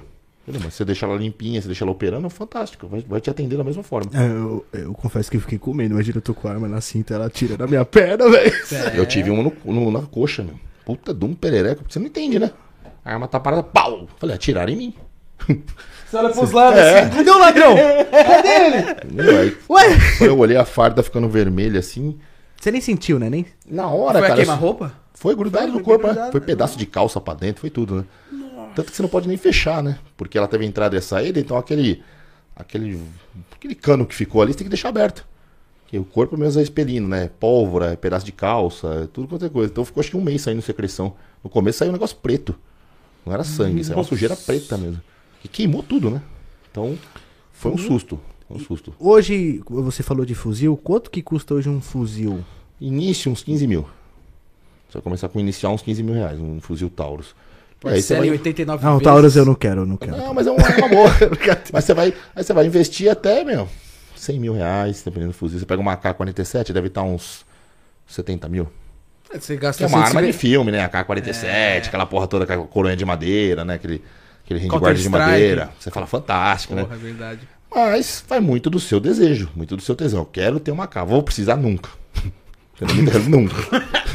Mas eu quero ter. O cara comprar é. uma Desert Eagle. É, exatamente. Vou- Até pegar e lançar, você já foi roubado já há Ah, muito tempo. não, e outra coisa, você andou dois dias lá, você precisa colocar ir no médico, porque problema de coluna, né, cara? O negócio te deixa torto. O, o, verdade. o teazão, né, do Coringa lá, que ficou famoso A no filme. Magno, Magno. Porra, você saca aquele negócio fica no joelho, cara. Um amigo meu, pessoal, ele é polícia científica, né? E ele tem esse 44 Magnum. E aí ele tinha uma Phaser, uma Phaser 600. E ele chegou aqui com a Phaser e tal, e falou assim, que eu comprei ela, porque eu gosto, né? Você vinha me mostrar quando comprava arma nova. E ele tá pra vir aqui no Papum também, o nome dele é Capeta. Sugestivo. O apelido dele é Capeta. sugestivo, nome tranquilo. Meu, ele puxou, cara. Ele ficou puxando. Ele ficou puxando. E ele puxou, eu falei, não tem fim esse cano, não? Ah, o cara aí tem quatro magno, cano longo, niquilado. Falei, meu, se alguém vir roubar tua moto, até tu puxar esse trabuco, meu. Não, já foi. Roubei Mas- do Billy the Kid esse daqui. É, mas esteticamente é lindo, né, meu? Você com o negócio daquele ali bate no teto, né? Você fala, tira a foto aí. Porra, o negócio é. João, o cara é assim, mano. Os caras brincam que é que nem carro grande, né? É proporcional ao tamanho do pau do cara, né? Se é muito grande o carro, é sinal de que é o contrário, né? Então, Assim, parei do tamanho desse Batman, e mano. aí você pega um cara com uma bazuca dessa, o cara precisa se autoafirmar. Você fala, pra cara, pra que isso, meu? Eu falo muito pelo meu pai. Meu pai é muito prático, né? Meu pai, tá, mas e aí? O que, que você vai fazer com isso? Você fala isso. Ele fala, o que, que você vai Você fazer? exagerou? É, Ele tá. tá exagerando. Funcionalidade disso. É, me explica aí, o que você vai andar de mochila, com ele na mochila, vai... a capa de violão, que- na cintura não dá pra andar. É Você verdade. fala, pô, então realmente é algo que você tem que ver o que, que você quer. Eu quero colecionar, fantástico. Ah, quero portar. Isso é uma arma que você vai saber ali, sacar onde você vai estar, enfim. Toda a parte de. O cara meio que não vai nem saber atirar, porque tiro de 44. Não, é um tiro, é uma coisa de mula. É um tiro em um, pra lua, né? Um, um cara na lua, né? Você joga lá pra É cima. que é- verdade, é um coice. É, então, se você não tiver um enquadramento muito bom, um condicionamento muito bom. E o tiro, querendo ou não, ele não é um esporte barato. É, hoje tem que ter um, tem um custo de pista, tem um custo de munição e tal. Então, se o cara não tiver também condições de se manter condicionado, treinando, adianta. É você comprar uma chuteira da hora e deixar na. na, na- Não vai bater uma bola, cara. Aí o dia que você for pôr, você cai, você anda, cai, torce o pé. Você fala, não adianta, tem que condicionar, tem que treinar, tem que toda hora estar praticando. Então o cara tem que pensar isso aí também. Por isso que é foda, você tem um. que legal, o fuzil. Pô, você fala, o fuzil é o preço de uma pistola? Sim. O inicial, sim. Mas a munição da pistola você vai pagar 13 reais, a do fuzil você vai pagar 15. Você vai ter bala pra ficar Cada custeando. tiro é 15 reais. Entendeu? Você imagina, você vai dar 100 tirinho. E 100 tirinho é assim, ó. Tá, tá, tá, tá, foi. É verdade, mano. Entendeu? Nossa! Aí você fala, 100 vezes 15. Você fala, tô com bala pra isso, pra ficar toda hora. E quantas vezes eu vou uma vez por ano? Não tá ajudando em nada. Toda vez que você for, você vai ter que relembrar tudo. Nossa. Porque você imagina, ah, ano que vem eu te empresto de novo. Ah, vocês que andam de moto, fica aí uns seis meses sem andar de moto, quando você monta, você até, meu. Não, vixe. perde eu, o- eu fico um tempo sem andar nas minhas motos grandes. Fiquei o quê? Um, mais ou menos uns 7 meses sem andar na moto grande. Você perde o Putz, tempo de frenagem, você perde a aceleração, você Treino no perde. corredor todo duro. Parecia um. Tava andando de camelo. É, então. Dromedário. é, fica. Então é difícil. Armas são sensacionais, mas é isso que ele falou. Tem que conscientizar. Tem uma pergunta legal aqui do- Ensinar, porque é foda. Uma pergunta de pe- pessoas. É, tem uma pergunta assistindo. bem legal aqui. Manda aí. É, que a galera mandou pra gente. Tem mais pergunta aqui, galera, mas. Tem aqui, ó, uma pergunta do Neto Play. Por que 98% dos policiais aborda no esculacho? Não só em São Paulo, mas em todo o Brasil. A farda sobe a cabeça? Cara, realmente, assim, é uma estatística que ele inventou, né, Neto? Sendo muito honesto. Porque é, hoje, cada vez mais, o policial ele é, ele é treinado para ser algo técnico, uma abordagem técnica. Eu concordo que, assim, eu, lembro que o coronel Melo Araújo, que hoje está tá aposentado, ele fez uma, uma afirmação e todo mundo, nossa, que absurdo. Ele falou, não dá para abordar o mesmo cara em Guaianazes, da me- da mesma forma que você aborda em Guaianazes, dá pra você abordar nos Jardins. Os caras, não, mas não existe isso, a polícia é uma só. Eu entendo, mas o público é outro. Então, assim, se você for fazer o procedimento, parado cidadão, desligue o seu veículo, coloque as chaves do carro sobre o, sobre o teto do veículo, abra a porta pelo lado de fora, desça com as mãos na cabeça. Vem. O cara fala, mas é um robô que tá me abordando, velho. Fudeu. é um ataque alienígena. Robocop. Você fala, para o carro e desce. Tá lendo B.O. Entendeu? E você vai falar, meu, eu concordo que assim, você tem que tomar muito cuidado com o linguajar. Né? Às vezes, a forma que você se expressa, você pode ofender, você pode. Mas ser enérgico não significa ser mal educado. E normalmente você chega como, né, meu, o, o- abordagem enérgica e depois você vai dosando. Né? A, a rota ela tem uma máxima, a força tática máxima, que ou você prende um ladrão faz um amigo. Muitas vezes você fala, meu, tinha perfil de ladrão, vamos ser honesto. Perfil de ladrão. O cara se vestia como ladrão, uma Um lá, quebrada. lá. Só que você vai ver o cara, é um cidadão trabalhador. Você fala, bacana, dispõe na polícia militar. Ah, o cara esculachou, não. O cara ele foi enérgico. Costa, levanta a mão. Vira de costas. Porque eu não sei com quem eu tô lidando. Porque quantos vídeos você viu de invertida? Até eu fiquei com medo quando ele falou sério. hein? Você viu? Desculpa aí. Vou virar a cadeira Porque, aqui. meu, quantas vezes você vê também, meu, o cara vir pra cima do polícia, ou o cara se fala, ô, desce aí, meu. Eu falo, vou descer porra nenhuma, e aí? Aí você fala o quê? Entendeu? Perde o respeito, né? Aí o cara te dá um tirão, aí você fala, porra, agora ferrou. Então por isso que é importante você ter energia, diferente de falta de educação. Mas, Neto, se realmente isso aconteceu com você em alguma abordagem, eu me desculpo em nome da polícia, porque não é esse o condicionamento. Então o condicionamento nosso é ser enérgico, ser algo técnico, e aí sim você, depois que você verifica, meu, já tem várias abordagens, você sai dando risada. Você vê que o cara tem cara, ó, já abordei cara que se mijou, cara que se cagou. Cagar de cagar mesmo, o cara. O cara, meu, assustar na hora da abordagem, meu, e não consegui segurar. Abordei cara que você deu risada, já abordei seguidor.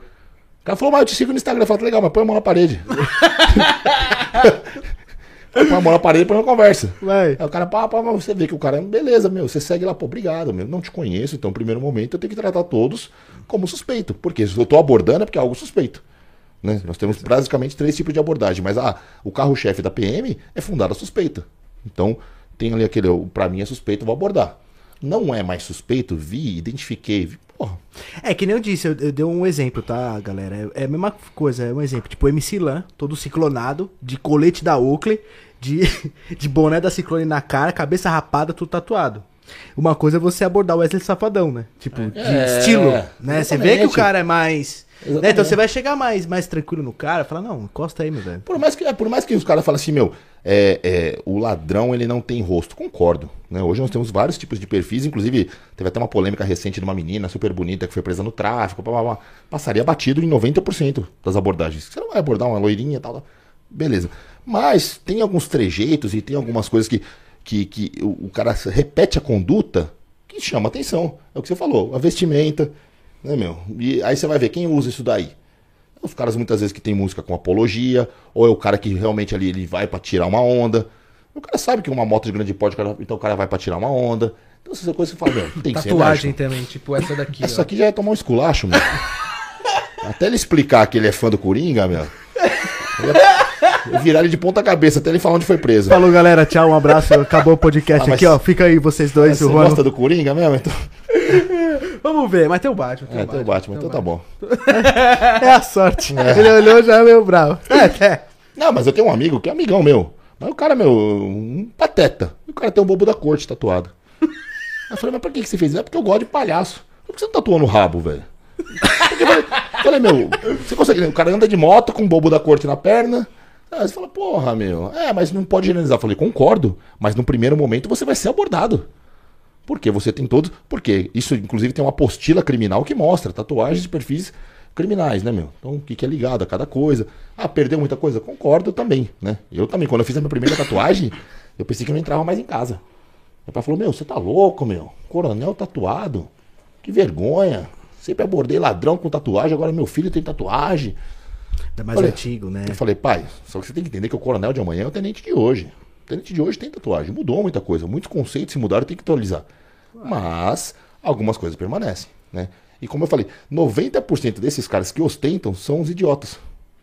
Você pega muito moleque idiota, mas ele quer fazer parte do grupinho, ele se aceita ali como os bololô da porra toda aí. Aí o cara ali vai. É, o cara mete um. um- Bandidinho. é, o cara mete ali um- uma, uma Lacoste do, do, do Braz até o último botão.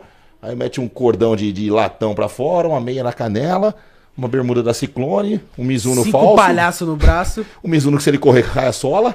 Aí você fala, mano, mas por que, que você se veste assim? Você acha que é bonito ou você quer estar dentro de um grupo tal?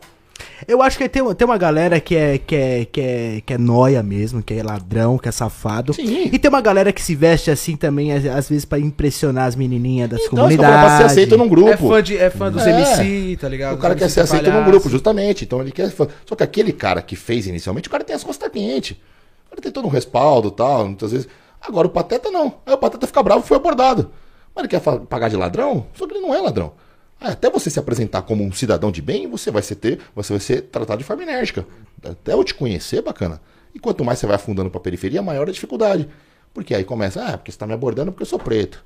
Tá me abordando porque eu sou branco. Tá me abordando por causa da, da, da- da minha azul, moto. sou azul. Tá abordando, você vai falar bacana, tô te abordando por causa da fundada suspeita. Você tá numa conduta incompatível, você tá com uma roupa incompatível, num local incompatível. Ah, mas você fala, meu, como que eu vou explicar? Só que tem que ter um jogo de cintura, cara. Isso que eu falo, ser polícia é desafio, porque você tem que lidar com todo tipo de público. E Solano, qual que é essa tatuagem assim que chama mais atenção mesmo, os significados assim? Ah, o Coringa, pa- ah, por o pa- exemplo. É, o Coringa. Na verdade, assim, o palhaço, né? O palhaço em si ele é muito ligado ao roubo, né? Porque tem muita essa história do Coringa, o tio Patinhas também, né? Que é ostentar o dinheiro, né? Então os caras tatuam moeda, aquela porra toda, o cifrão, né? São tatuagens que chamam atenção. A. Carpa. Então, a Carpa, ela teve por muito tempo um contexto muito grande ligado à facção criminosa.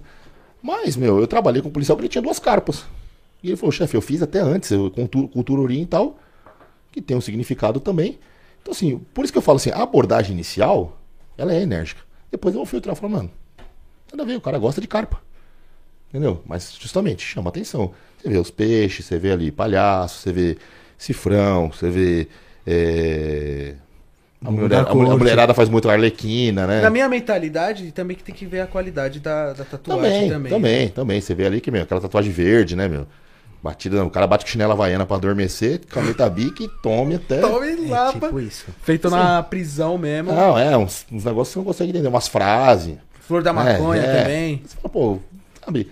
Jesus Cristo. É, Foto assim. você fala, meu.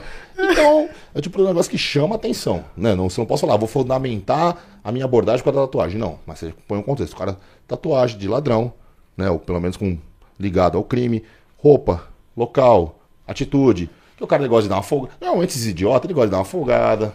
Você passa, o cara te olha e fala, "Ô, meu. Né? Ou o cara tá com.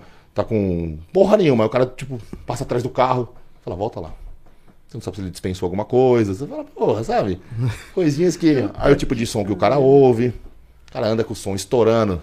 Aí só apologia, né? Tem que dar tiro, tem que matar, nós vamos roubar, vamos encher os malotes. Eu falo, mas você roubou quem, filha? Não, eu trabalho na obra. Então vai tomar no seu cu, caralho. É, bicho de andaime, meu. Fica subindo o dia inteiro sujo de massa e quer falar que vai encher malote do quê, meu? Aí toma um esculacho. Ah, pô, a polícia é truculenta. Só que eu perdi ali meia hora, uma hora numa abordagem, porque o cara tava se sujeitando ali, a- sugerindo ser bandido, pra querer agradar os outros, pra querer chamar atenção. Então, Ô, Juan, meu, como é que é o nome dessa palavra aqui? Essa tatuagem aqui, o mano Tatuagem dos Peaking Blinders. Peaky Blinders. É BO? É, do, da série do Thomas Shelby, né? É. Cara, nunca ouvi falar. É, são, é, são Você tipo o tatuagem Juan de me falou. mafioso. É, bem mafioso mesmo. O estilo dos caras ali é bem mafioso. Mas por outro lado, também a série ela passa várias lições, meu. Passa. Até de liderança, até assim. Nu- Nunca vi nenhuma ligação direta, não. Acho que tem outro significado tá, essa É, você pega que nem, assim. mas se for pegar, se for parar pra pensar, casa de papel, puta de uma apologia. Os caras aí tá pra roubar banco, porra. Mas é legal. Todo mundo assistiu, você fala, puta, muito louco, os caras caíram pra dentro do banco, derreteu o ouro, não sei o quê. Mas você tá idolatrando um negócio que você for parar pra pensar e falar, meu, os caras estão roubando. É, tem que conscientizar Assim, galera. é, não dá pra você também generalizar que, ah, porque tem cara que gosta, o cara gosta do batatinha frita lá, meu. O cara tatuou aquele vermelhinho com um quadrado na cara. Por quê? Porque o cara gosta de matar, sei lá. Enfim, aí não dá pra você generalizar. Porque cada caso é um caso. Isso que é importantíssimo o cara entender também por que, que ele tá sendo abordado. E assim, eu gostaria de ser abordado. Porque você fala, porra, se eu tô sendo abordado, roubado eu não vou ser. Né? Então, não, ah, é constrangedor. É verdade, é né, constrangedor? Pode ser até um certo ponto. Mas a partir do momento que você se identificou, que você bateu um papo, que você mostrou quem você é, eu nunca vi ninguém sair bicudo e tal. E o brasileiro também ele tem uma cultura muito sem vergonha. Eu falo do povo latino, mas porque ele sabe que ele tá errado. E o filho da puta é a polícia que fiscalizou. Ah, mas você nega, porra, mas que, que custa, meu? Não tem habilitação, meu. Mas eu só vou ali. Fala, mas onde tá escrito que só ali pode? Moto, capacete, se aborda, não, mas só vou ali. Mas ali pode, só ali pode, tá escrito na lei. Aí o filho da puta é o policial que fiscalizou. Você fala, pô, então assim, é uma série de coisas que tinha que mudar da base, da educação. Você pega, hoje eu tava, hoje eu fui, fui, fui no dentista tava conversando com ela a respeito da criação. Quantas vezes você vê mãe, ó, se você não comer tudo, a polícia vai te levar, hein? A criança já cresce, meu, puta, a polícia é mal. Ó, se você não obedecer a mãe, a polícia vai te levar. Porque uma mãe covarde, que não tem coragem de falar só, eu vou te castigar, ela põe na conta da polícia.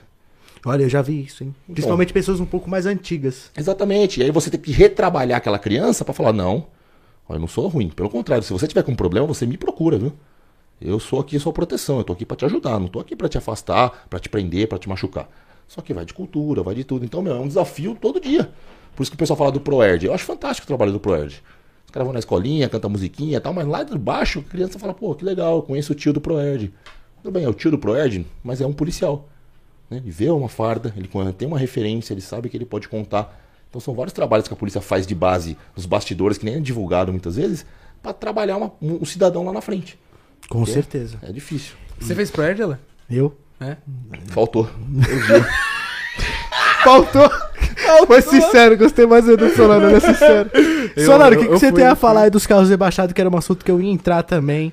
Sobre carro rebaixado e moto com escape direto. Ai, Cara, meu Deus. eu sou, eu sou muito, eu sou muito alheio ao, à fiscalização de trânsito. Né? Eu- normalmente eu, eu sempre me, me prendi mais em atrasar ladrão. Toda vez que era algo que você fala, meu, realmente, o cara é bandido, não consigo pegar em nada, mas tá com alguma irregularidade no carro, beleza. Agora, meu, perder tempo, né? Com tudo isso daí, só que tem uma, uma legislação. Né? Você pega a de batalhão de trânsito, os caras batem forte. Porque também é necessário. Porque normalmente o que, que o pessoal atrela também? O cara com o carro rebaixado, qual é a finalidade? Vai pra racha, não sei, é moto. Então, mas eu não tenho uma opinião formada, cara. Eu, particularmente, não tenho carro rebaixado, acho que eu nunca teria. Eu acho que o engenheiro estuda 100 anos, vai o cabeça gorda lá, mete a- uma, machada na mola e resolveu o problema, né? É assim que vai ficar mais da hora.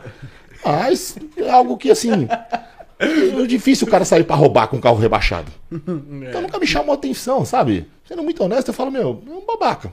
Mas não tô falando. Eu falo, mano, na moral, o cara vai passar, o cara fica 40 minutos pra passar na lombada, meu. Aí você tá com uma mina, não, só espera um pouquinho, só que. Aí não, puta, não foi. E quando, Aí vai quando trava e fala, ô amor, dá pra você dar uma empurradinha só? O constrangimento, cara. E você vai ver, você não vai ver uma Ferrari rebaixada, cara. Você vai ver um monte de carroça que o cara, em vez de gastar pra comprar um carro melhor, ele corta as molas, mete um som que vale três vezes o valor do carro, mete um neon, o Braia, né? É o Braia. É o Braia. Mete neon. Você fala, meu, mas é gosto, cara. Sendo muito honesto, falando como cidadão, eu acho uma palhaçada. Mas como policial, nunca me prendia muito a isso a, a fiscalizar, até porque a demanda criminal acaba sendo muito maior. Mas eu sei que. E mais tem- importante. Minha mãe me chamando de babaca. é que eu tenho. é, é, não, mas eu não sou babaca porque eu tenho um gol de arrancada, né? É. Então eu tenho a suspensão preparada pra ele. Ah, mas você vai pra pista, você faz isso daí.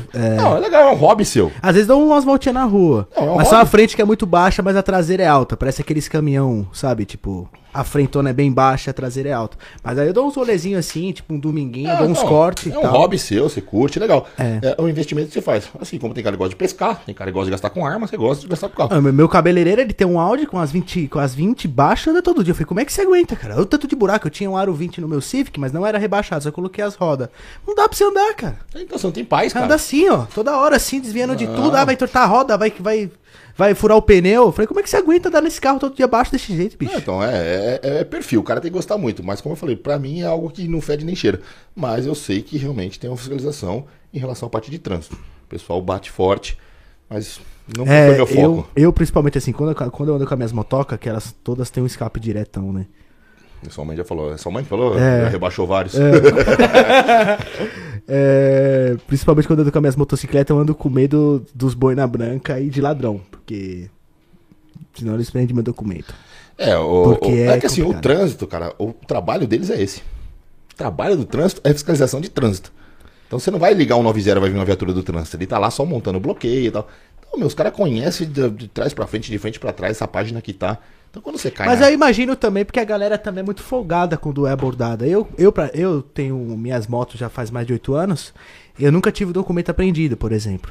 Porque eu sempre fui muito gente boa, né? Você fala, ô, então, seu polícia, eu sei que eu tô errado tal, mas é um hobby que eu tenho, entendeu? Sempre quando eu chego perto de polícia, eu nunca fico acelerando a moto, eu respeito. Se tem uma viatura do lado, eu desligo, porque não dá nem pra conversar perto. Então eu respeito. Então acho que a galera acaba aprendendo o documento porque o cara é folgado, né, meu? É, você vê muito do perfil, né? Você vê... E hoje tá muito na moda o, o- o enfrentamento, né? O cara ele quer afrontar a força policial como se fosse algo tipo, ah, da hora. Vou zoar os polícia. Mas, meu, a polícia vai da hora dele, ele vai pra casa dele. Quem tá passando vergonha é você. Mas tem cara que tem esse, essa tara, esse tesão. Então, realmente, eu acho que o comportamento do abordado, ele dita muito sobre a abordagem. Você cata a cara de boa, meu, a tendência é que a abordagem seja muito tranquila. Você cata a cara que quer tumultuar, a tendência é que o policial também vá tumultuar. E aí entra nessa parte aí. O cara já sabe que tá errado. Sabe que não é, né, meu? Ao invés do cara facilitar, não, ele quer complicar. Meu, quantas vezes é que nem, é que nem a Aí abordagem. você brigou com a mulher em casa, meu. É, às às vezes eu entendo o polícia, às vezes ele que tá nem- bravo. é, que nem Ele a- já todo ganha mundo é ser 2,700. humano, galera. O cara ganha 2,700, galera. O polícia, né? Não, e você pega que nem o, o, o, o, o- o usuário de droga. Hoje a coisa mais comum é você falar assim: é, você usa droga? Não, só fumo maconha. Aí você fala, meu, mas tá liberado já? Tá vendendo, no, tá vendendo na padaria? Legalizou, legalizou. É, só porque eu não tô sabendo. Não, mas eu compro com o meu dinheiro. Fala, Tá, mas mesmo assim, é óbvio que você compra com seu dinheiro. Mas quem compra com o dinheiro tá podendo comprar? Tá podendo. Não, mas você tem que prender traficante. O cara, ele tá todo errado e o cara começa a Ele embolar tá o dando negócio. dinheiro pro traficante. Exatamente, quem sustenta. Eu já tomei tiro em ocorrência por causa desses filhos da puta. Entendeu? Meu pai já foi baleado também, então falar que não, porque, porque meu, quem é uma máquina, cara. É uma máquina que não vai parar de girar. nunca. comprador, não existe, é traficante. Exatamente. Então, ah, legaliza. Meu, legaliza não vai parar. Não vai parar o tráfico, porque, meu, você pega com cigarro contrabandeado. É o que mais tem, né? Você vai quebrado, é o que mais tem. Ô, engraçado que eu acho que tá abrindo tanto esse leque de maconha, que quando eu tava solteiro, assim, se é numa baladinha, se é num lounge aqui no Tatuapé ou no Anália Franco, meu, parece que as mulheres estão, sei lá, 80% das mulheres que vai nessas baladinhas, que vai nesses locais, estão fumando maconha. Não, tipo, virou tá- natural. tá na moda, mesmo. é, tá na Virou na moda, moda, tá em exatamente. alta. Exatamente. Aí você vai, você vai repreender, você tá errado. Fala, não, mas é o seguinte, eu tô aqui pra cumprir a lei. Enquanto a lei, você tem que brigar lá em cima. A mudar a lei. Ó, tá liberado agora, então tá liberado, então não vou encher o seu saco. Tá liberado, beleza. Ah, mas o álcool. Aí começa aqueles debates, ah, mas o álcool também é uma droga. Fala, bacana, não sou eu que faço. Eu tô aqui pra executar, só tô aqui pra fazer. entendeu? É a lei, pô. Já Exatamente. passe por lado a lei, político, é já com policial. É, o cara já quer, não, porque tem que mudar a lei. Fala, quando mudar a gente conversa, mas por enquanto você tá errado. E o cara não entende aquilo. Cara, mas é só uma maconha. Você fala, mas não é só uma maconha. Tem toda uma máquina que gira pra girar, para chegar só essa maconha aqui na ponta da linha. E, meu, é droga. Tá errado, não tem discussão. Só que é difícil você pôr hoje, porque nós falamos, aí volta lá do início, a geração que nós estamos vivendo. É uma geração cheia de direitos, com poucos deveres, questiona tudo, tudo polemiza, tudo dói, tudo ofende, nada pode. Né? Hoje é muito, é muito na moda o cara ser o do contra. Então, fala pra menina, ó, você tem que se depilar. Não, meu sovaco vai ser peludo. Às vezes ela nem tem aquele pensamento, mas pra ser, sabe, eu sou foda, eu briguei com meu pai por causa disso, porque eu não vou raspar o braço. É É isso, muito mano. assim, é muito cara. frustrado, cara. É uma pessoa frustrada, só que ela quer descontar aquela frustração e aí vai crescendo uma doença sem fim, cara. E Ele aí resolveu sobra. o Twitter, né? O Twitter é assim. É, aí você vê no final da ponta da linha só pra quem? PM. Tudo que acontece só pra PM. Ah, mas teve um quebra-pau por causa da vacina, acabou a vacina, chama PM. não tem nada a ver com Ah, nada. tem um assunto que eu até queria entrar, que é o do Salvador da Rima. Que será que ele foi que, o- que os polícia pegou ele daquele jeito? O que, que deve É que ter verdade, acontecido? assim, é, é isso daí, né? o que nós temos ali também é um extrato de imagem, né? É porque uma coisa é você gravar uma coisa que tá acontecendo, É. mas não sabe o que o cara fez. Exatamente, ali só tem um extrato que interessou pra eles. Né? Que realmente o- ele, ele é tirado. Veio todo mastigado, né? É, Todo o cara. mastigado. E isso é muito comum, né, meu? Tem vários, várias charges aí que você vê que o cara, do jeito que ele corta, você vira o vilão, você vira o mocinho. Aí o cara fala, ó, que legal, né? Dependendo se você. Tô apontando a arma, o cara é, sei lá. puta do vilão, não. Tô apontando a arma e eu- a vítima tá atrás de mim. Aquela vítima foi cortada na primeira foto. Então, assim, são várias coisas. Ali foi um negócio que a, a sensação de, de poder, né? Ah, sou molecão, sou descolado, tô na minha quebrada, quero ver quem mexe comigo. O cara não entende que não tá acima da lei. Entendeu? O cara não entende que ele tem que respeitar, independente de quem ele seja, cara. Se o presidente da república levar uma, ele vai cumprir a lei, meu. Ele vai ser também, vai ter todas as penalidades. Tem as prerrogativas, mas vai se ferrar do mesmo jeito. Só que tem cara que não. E isso, meu, é o, é o problema do síndrome do pequeno poder. É o cara que nunca teve nada. Quando ele começa a ter um pouquinho, ele se perde. Isso acontece muito com artistas. Muito. Tô nesse muito. meio já faz uns oito anos. Galera, às vezes começa a ganhar um dinheiro, começa a ganhar fama e começa a inflar. Vira o Superman. Inflar e quer, sei lá. Então, o cara nunca teve nada, meu. O cara tomava corote sentado na ponta, na, na- na- no, no- aí no, no posto de gasolina. Aí o cara, não, porque agora o cara é famoso. E aí o cara começa. Então, eu sou famoso, então você não pode mexer comigo. Eu sou famoso, não sei o quê. Então faz. Volta pra terra, bacana. Famoso primeiro, famoso pra quem? Começa por aí, né, meu? Famoso pra quem? Porque o público que o cara atinge muitas vezes, cara, insignificante. Analfabeto funcional, analfabeto geral mesmo. Aí você pega lá, o cara que se diz famoso. Cara não conhece nem os, nem os deveres dele. E o cara quer cantar os direitos dele. Então isso que é muito difícil, sabe? Você tá numa cultura que aí o povo inflama, e não, é isso mesmo. E, cara, sobra. O problema de tudo isso daí é uma guerra que é sem fim. A gente vai começar a falar, só que sobra pra PM. No fim das contas, sempre sobra pra PM, cara. Tudo que é ah, problema na escola. Quebra, quebra na escola, chama PM. Problema de educação. De falta de respeito de base, de família. PM. Problema de saúde, chama PM. Então, assim, tudo, tudo, tudo. Mas isso daí nós estamos passando, porque principalmente com, com- com o up dos MCs aí, e eu não sou contra, viu? Pelo contrário, eu acho que o sucesso, cara, cada um que faça o seu sucesso tem a sua glória, eu acho fantástico. Mas o cara tem que entender a responsabilidade que vem junto com a fama. É, eu entendo, às vezes, é, tem umas abordagens policiais que é meio embaçada mesmo. O cara tá estressado, já, já fui abordado por policial bêbado. Já fui, já fui abordado por policial bêbado, já fui abordado por policial meio que demonstrou tá meio que, sei lá, drogado. Às vezes eu tava, voltava voltando à noite com o Ronaldo, Juan, na Sim. BMW da 335 que ele tinha preta, e tava na Bel Ferreira. Meu, pau, o policial parou, eu não conseguia ficar em pé. Ele ficava meio que pendando na arma, assim, eu com medo, né? Eu falei, pô, o cara não tá bem, pô. Se eu tava acontecendo, eu tava com remédio, eu tava, não sei, louco, bêbado. E eu acho que acredito, acredito que tem essas coisas assim, mas não pode generalizar Não, a polícia porque, assim, inteira, você- né, você, meu? Você já trabalhou em alguma empresa privada? Não. Você trabalhou também? Não. Eu também nunca trabalhei em uma empresa privada. Mas você pega aí um exemplo clássico, sei lá, uma padaria, cara. Tem 10 funcionários, tem um que dá trabalho. É um que chega atrasado, é um que bate boca. Você imagina 84 mil homens. Não tem Cara, como. vai ter gente que vai dar problema. E a polícia ela faz um puta no trabalho de depuração. Ela tenta cortar, mas nem sempre consegue. Ou às vezes demora. Enquanto isso, ela teve você, o cidadão teve uma situação, sabe, é, não tão confortável. E eu concordo com isso. Nós não estamos aqui para compactuar. Eu acho que o policial que ele faz um trabalho errado, ele tem que pagar por isso. sabe? É, um ser humano, né? Exatamente. Um ser humano, pô. Agora, entra naquilo que nós voltamos a falar assim. Só que muitas vezes também, o- a outra ponta da linha, cara, dificulta ao máximo. E aí, só terminando a história dos, dos MCs ou da- da- do povo que tá em ascensão. Você vê que o cara tem que ter noção da responsabilidade que ele tem. Porque às vezes o cara tá num show, meu, e eu já fui em baile funk que teve que acabar o baile funk. E de chegar e falar assim, ó, chama os caras aí, fala, meu, rapaziada, acabou. Acabou, não dá mais. E o cara subir no palco, falar, ó, pessoal, não dá mais, a gente vai ter que parar por aqui. Tem um auezinho, mas beleza. O povo dispersa. O cara fala, é, meu, vamos pra cima dos polícia. E o cara inflamou todo mundo. Lascou. Entendeu? Então a responsabilidade que o cara tem, às vezes uma declaração que o cara dá em rede social, o cara inflama todo mundo. Porque hoje pensar dá trabalho. Tudo que faz pensar dá trabalho. E o cara quer tudo mastigado. Então, fulano falou, o MC Peru falou, pronto. É verdade. O MC Peru falou que a polícia não presta. Não presta mesmo. Por quê? Não, porque o MC Peru falou. Tá, mas por quê? Dá trabalho. Então é muito complicado. Por isso que eu falo, a, a, a, a, responsabilidade que vem junto com a fama é muito complicado. O cara tem que ter essa noção. E isso muitas vezes é imaturo. Molecada, porra. É, a maioria dos caras estão explodindo é molecada. É, aconteceu um fato também com o MC Davi, que ele foi preso.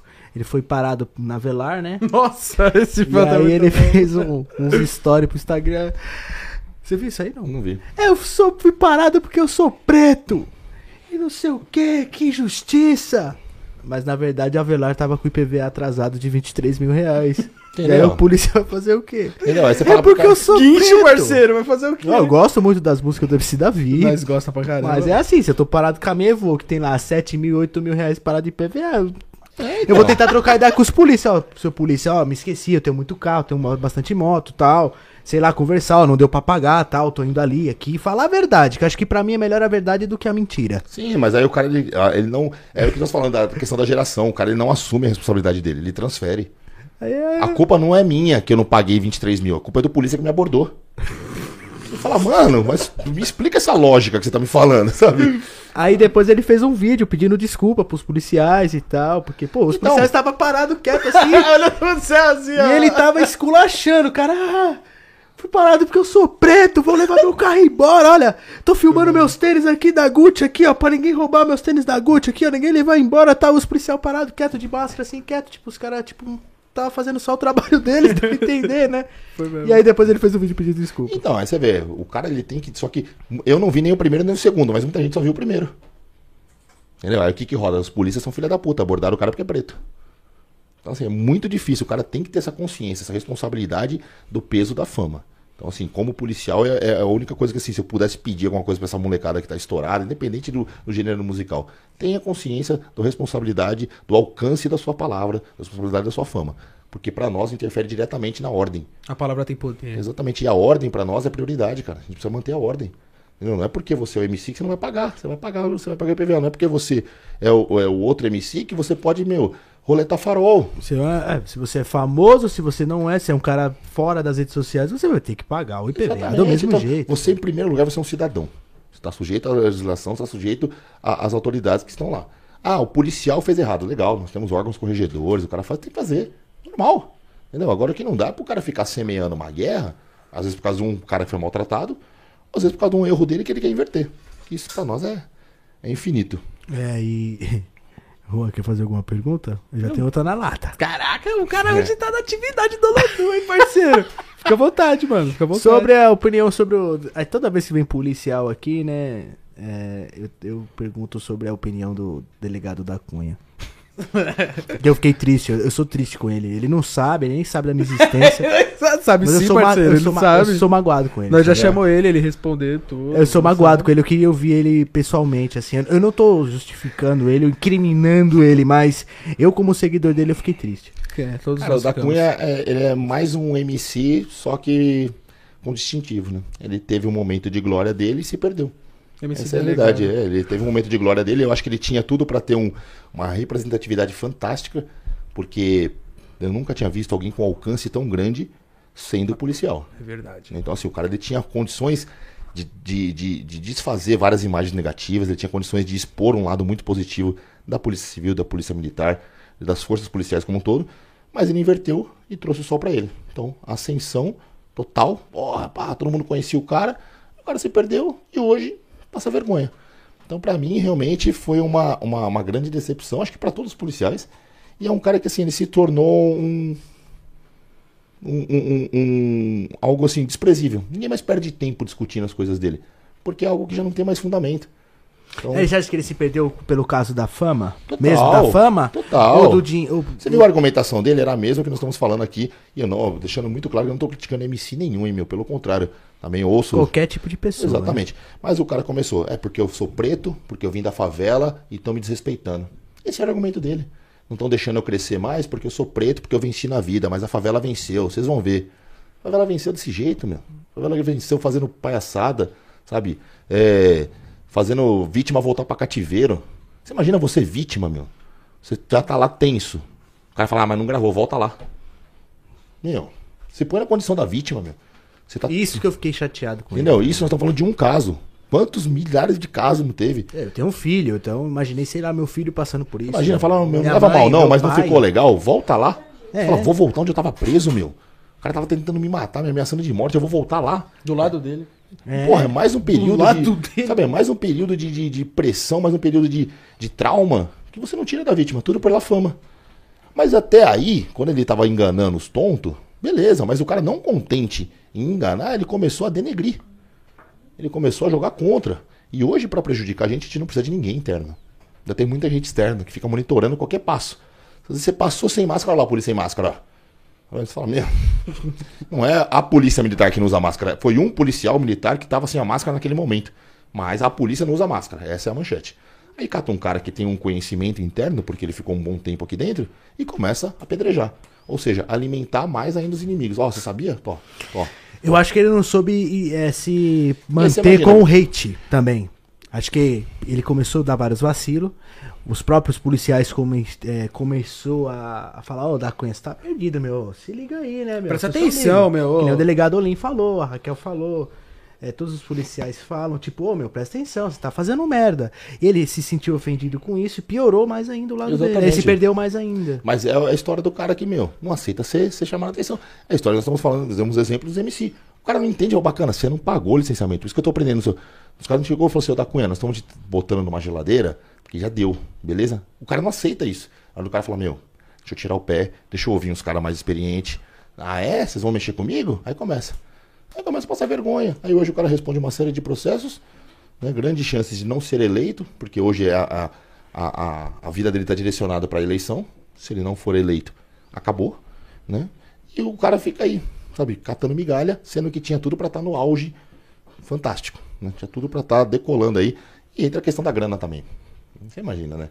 O cara vivia com o salário de um funcionário público, o cara começou a ganhar como um youtuber famoso. Entendeu? O cara fala, o quê, meu? Tudo isso é meu? É tipo o Rei Leão, né? Tudo isso aqui é meu, onde o sol toca. É, qual, é o, qual é o salário hoje de um delegado de polícia? Também, hoje o mínimo. Inicial, uns assim. 10 pau. De 10 a 12 mil reais. Aí você põe aí, o cara começa a ganhar 350 pau, 400 pau de, de, de vídeo. O cara fala, o quê, meu? Aí você chega num lugar Bem caras, mais. ó, Pelas views do delegado da Cunha, é bem mais. Não, Isso é louco. chutando baixo. Aí o cara chega num lugar, olha ele, ele. O cara, ah, sou eu. Aí o cara já cresce 30 centímetros de altura, né? O negócio já engrossa, já. Fala, sou eu, meu. Eu sou esse cara que prendeu fulano, entendeu? E é- aí é, o que falta, às vezes, da humildade do cara. Opa, ou alguém colado lá e falou, deu. Pode ser que tenha tentado, né? Mas alguém fala assim, alguém que é amigo mesmo fala, deu, hein, meu. Deu, segura, já deu. E aí o cara foi se perdendo. Pelo caso do da Cunha, você acha que a própria corregedoria deu uma mudada, ficou mais. pe- pegou mais no pé? Porque eu vi que entrou até uma lei agora que policial É, não pode tirar aqui em foto. relação da diretriz. É, Com não- certeza, ele mudou o foco. Porque hoje qualquer preocupação maior que eu vejo assim em relação à exposição em mídia social? A improbidade. É Eu usar o Estado para receber ali algo em benefício próprio. Então, tô ganhando dinheiro monetizado, tô fazendo os negócios todos e tal. Então isso daí gerou uma preocupação. Sem falar na questão da falta de, de, de filtro de quem se expõe. né? Eu sou é, adepto da rede social, trabalho com rede social, me exponho muito em rede social, mas sempre procurei zelar pela farda. Porque eu sei que aquela farda ela não é minha, cara. A farda ela é emprestada e a instituição tem quase dois- 200 anos. Muita gente morreu com aquela farda. Muita gente sangrou com aquela farda. Muita gente tá paraplégico com- aquela farda. Então o cara tem muito orgulho para eu chegar e fazer um TikTok. Pra eu chegar e fazer um vídeo me despindo lá com a farda e rodando. Ou eu chegar e fazer um vídeo disso de, sabe, que ah, tô indo comprar sorvete com a viatura. Sendo que a gente usava aquela viatura pra caçar ladrão. Você fala, porra, é falta de respeito. Então eu acho que realmente tem que ter um freio. Só tem que tomar cuidado com os extremismos, né? Aí a polícia veio e atropelou. Na Eu dúvida. acho que. É, eu acho que Deu um banho isso. de água gelada. É, na dúvida mata a vaca, né, meu? Tá com carrapato, mata a vaca.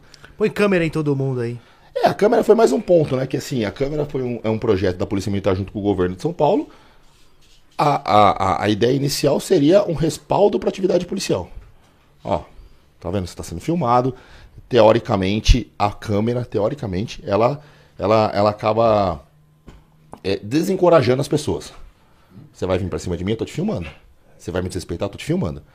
Mas, enfim, a gente tá tendo vários casos de abuso, de desacato, de, de enfrentamento, de policial baleado filmando. Então, No caso, por exemplo, essa câmera, o policial que tá portando ela, ele pode desligar e Não. ligar ela que tá gravando direto. não, ela fica gravando durante os 12 horas de serviço e ela vai fazendo cortes a cada meia hora. Se você não teve nenhum tipo de intercorrência durante o serviço, no final você vai classificar aquelas, aqueles vídeos que foram feitos e aquilo lá vai ficar arquivado. Ah, isso aqui foi tudo normal. Vai, rotina, rotina, rotina, beleza.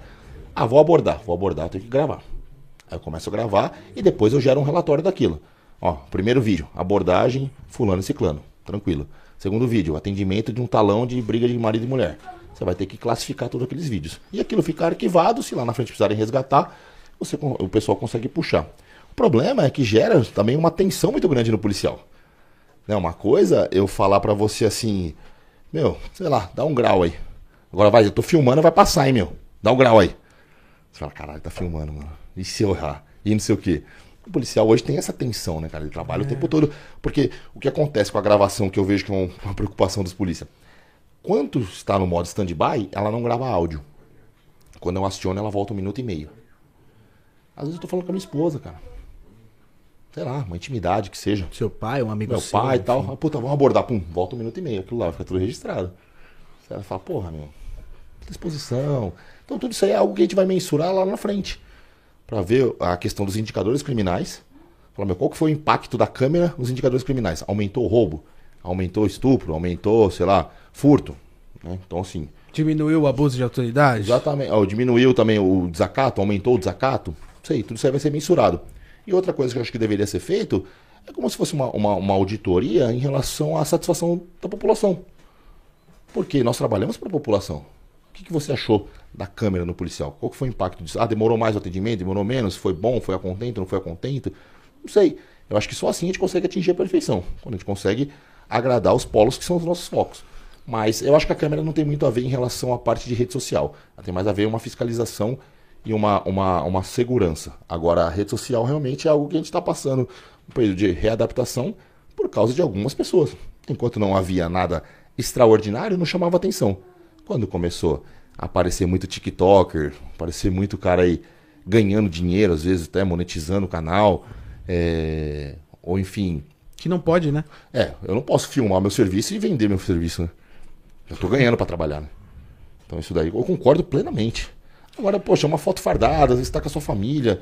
Às vezes, pô, tem várias fotos com meu cachorro, cara. Era meu xodó. Eu vi, velho. Fardado. Tem que Era tirar. lindo, bicho. Tem que tirar, porque não, não tem um contexto. Ah, então aí você fala, porra. Você pode ter, ter que tirar agora. Tipo, Essa- as, fo- as fotos que tá postada no seu Instagram, tipo, antes da lei, Então, você vai ter que essa, tirar. essa é a grande discussão. A- a- alguns defendem que assim, a postagem ela é perene, ou seja, enquanto está no ar ela está acontecendo, ou seja, está valendo. Outros falam não, o ato de postar foi antes, ela está lá parada, está arquivada, entendeu? Então essa é a guerra. Agora, quem vai botar a cabeça para fora? Lembra aquele martelinho que punha o jacaré saía, você batia para afundar a cabeça? Você vai pôr lá, Tá todo mundo meio que esperando. Alguns, alguns deputados entraram com mandado de segurança, pedindo cancelamento dessa diretriz, pedindo uma readequação. Mas até agora, cara. É, o policial agora vai ter que tirar foto fardado e ma- revelar e colocar em casa. Porque... É, hoje. E isso aí é uma grande briga, né? Tipo, Voltando aos tempos antigos. Tem que ter um arquivo lá, um pendrive. um disquete. Vai gravar num disquete e fica lá. comprar meu. uma impressora que imprime na hora, galera, eu aqui fardado. É. Então, eu acho que assim, isso, esse- essa questão do orgulho é muito legal, do policial ter orgulho de ser policial, de ostentar. Eu acho que as, a diretriz ou as normatizações tem que ser para evitar abusos. Põe padrões, né? Põe padrões ali, ó, isso pode, isso não pode, isso. Porque eu concordo que dancinha, é, mudar voz, porra, eu acho meio, né? Não é, não É representa a demais. força policial, A né? meu? galera extrapolou, galera. Quem Extrapolou. fez isso aí exagerou, exagerou. É, falando com voz de criança, depois falando, aí põe é, narizinho e orelhinha de cachorro. Porra, meu. Tô trabalhando. Porque amanhã, cara, aí nós vamos falando, vai de um público mais hostil. Esse cara, ele não entende que foi o Solano que fez o narizinho de cachorro. Ele fala, ah, os PM. Aí amanhã você vai entrar lá pra cara, ah, você fica colocando narizinho de cachorro agora que encheu nosso saco? Generaliza, né? Quer que se lasque. É acontece. Tem que ser um cara de respeito. Exatamente. Então, assim, você não pode, não pode nunca, justamente, perder essa questão da autoridade policial. Você representa um Estado, cara. Não é o Solano, você representa uma força do Estado. Né? Ocupa um- um- um- uma cadeirinha nessa grande empresa, mas é uma força do Estado. Quando a força do Estado, quando a autoridade do Estado está enfraquecida, você não tem mais ordem. O cara faz o que quer, porque, ah, não confio nesses caras. Vira baderna, né? Vira pra Então aí que começa a pagar pelo É, preço. O pessoal tá perguntando bastante aqui sobre o Igor Andrige. Cara, é outro cara que Ele já- veio aqui. É outro cara que assim, meu, o Andrige eu vejo ele um, um grande frustrado. Né? E, e ele montou até uma página clandestina, aí, ele fica xingando os oficiais e tal. Enfim, o, o, o- o grande problema, eu acho que tudo que, que, que tem que ser revelado, tudo que eu acho que seja realidade, concordo que tem que ser ostensivo, tem que ser. Mas da forma que é apresentado, como eu falei, entra com o poder da palavra. Às vezes só ele tem direito de, de, de falar, não tem direito de resposta. Ou às vezes eu só vou assistir o podcast dele. Entendeu? Então, assim, é muito complicado. O cara tem que ter noção da responsabilidade que ele tem, porque ele tem um alcance grande. Né? Ele teria tudo para ser até um representante aí. Mas acabou se perdendo e ele criou alguns inimigos é, pessoais que ele faz questão de querer massacrar. Só que o que acontece na guerra de um ex-policial com um policial eleito ou com um policial ativo, quem perde é a polícia. Porque o cara começa, sabe, a, a, conflitar, e isso aí só vai municiando o ladrão, só vai municiando o vagabundo, porque o cara fala, meu, tá vendo, aqueles caras lá, não sei o quê. Então eu não consigo entender isso como uma revelação de, de algo que é crescente para a carreira dele ou para a pretensão dele, ou que é crescente muito menos para a polícia militar. Né, se o cara tem uma raiva muito grande e tal, cara, muda, monta alguma coisa. Mas é uma frustração, sabe, que gera um descontentamento geral. E isso aí vai virar uma bola de neve. Né? O cara vai cansar de responder processo, vai cansar de pagar indenização e não vai aprender. Porque se tornou um personagem. Né? Um personagem que gosta de fazer a polêmica e tal. Mas fatos concretos o cara não traz. Isso que é muito complicado. Eu lembro uma vez, e, e o, tava falando, uma vez ele falou muito mal do Capitão Derrite. Porra, mas o Derrite, o período que ele ficou na PM, ele matou nove ladrão, meu. Sabe, você pode falar, ah, não fez nada, mas o cara, pô, botou o tijolo dele ali. É, eu fiquei até meio surpreso quando ele falou do Derrite, que ele já veio aqui, o Igor, né? É porque eu acompanho o Derrite desde aquela época que ele passava na TV. Sim. Entendeu? Sim, aí o cara fala, não, mas na verdade quem fazia tudo era a equipe dele, tudo bem, mas é um time. É um time, a seleção ganhou, você não lembra quem era cada jogador, você lembra que a seleção foi penta, porra. Entendeu? Então, assim, enquanto o cara tava lá, ele tava trabalhando. E você precisa de um líder. Você nem lembra, meu. Eu nem lembro que era no capitão de 2002. Mas, o, de, o técnico de 2002, que era Felipão? Acho que era, né?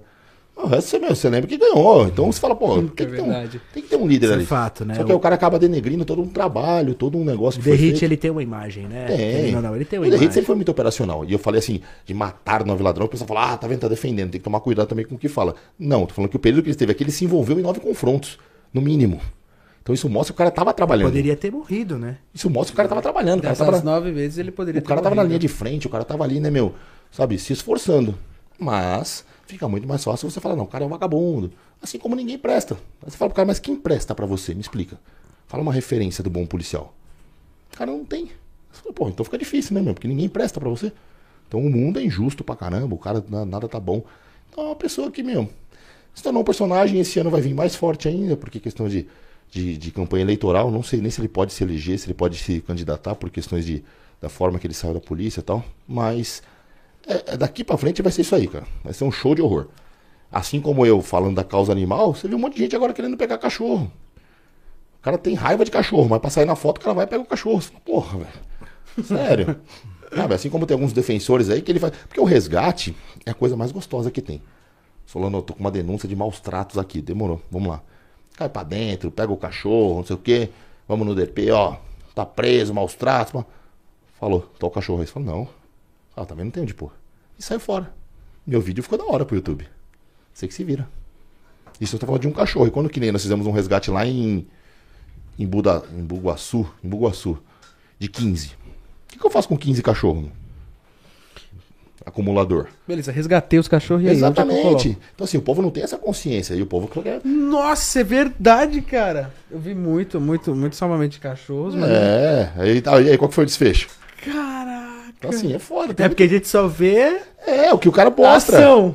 Entendeu? Então assim, você cata muito picareta, meu. Muito picareta. E é uma causa que ela, independente de Lula, Bolsonaro, preto, branco, gordo, magro, todo mundo se claro. não quer ver um bichinho sofrer. Você fala, porra, meu, covardia. Então o cara vai lá e faz uma ação, ó, esse cara é bom, hein? Esse cara é bom até quando? Porque ele fez a parte mais gostosa. Se eu não. Ó, eu, eu tô com pelo menos uns 10 resgates parado, porque eu não tenho aonde pôr os animais. Eu falo, então eu não posso ir lá, tirar o cachorro de uma casa, e o que, que eu faço com o bicho? Aí você vai nos abrigos, todos superlotados.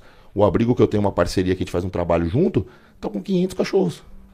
Aí você fala, como que você mantém 500 cachorros, cara? Você mantém um, você sabe que é uma guerra. Você imagina, vai 4, 5 toneladas de ração mês. O cachorro de porte grande é difícil, imagina 500, pequeno, grande, médio, pequeno. Nossa. Na China não sobrava nem.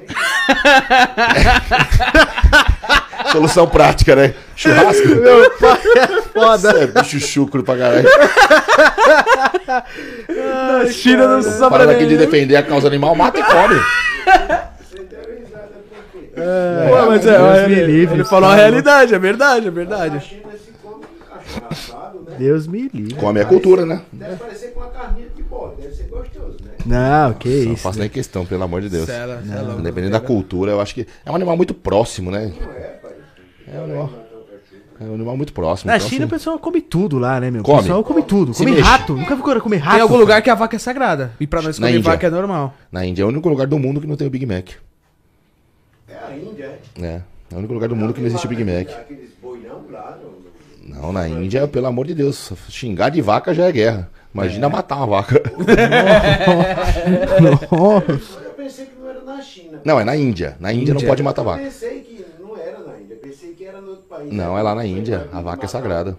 O cara que briga com o boi matar ele foi proibido. Ah, não, isso aí foi Espanha, né? Que a eu A cultura. Ah, mas isso aí é a questão da tourada que foi, foi, foi sair. Mas nós não come carne de boi, né? Come. Come? Ixi. Espanhol, sangue quente, os caras comem isso ainda gritando. Cru, frio, É, falando em torrada. causa animal, o que que tu acha da Luísa Mel? Tu acha que ela faz um bom trabalho? Péssimo. Eita. Péssimo até porque, assim, qualquer pessoa que você.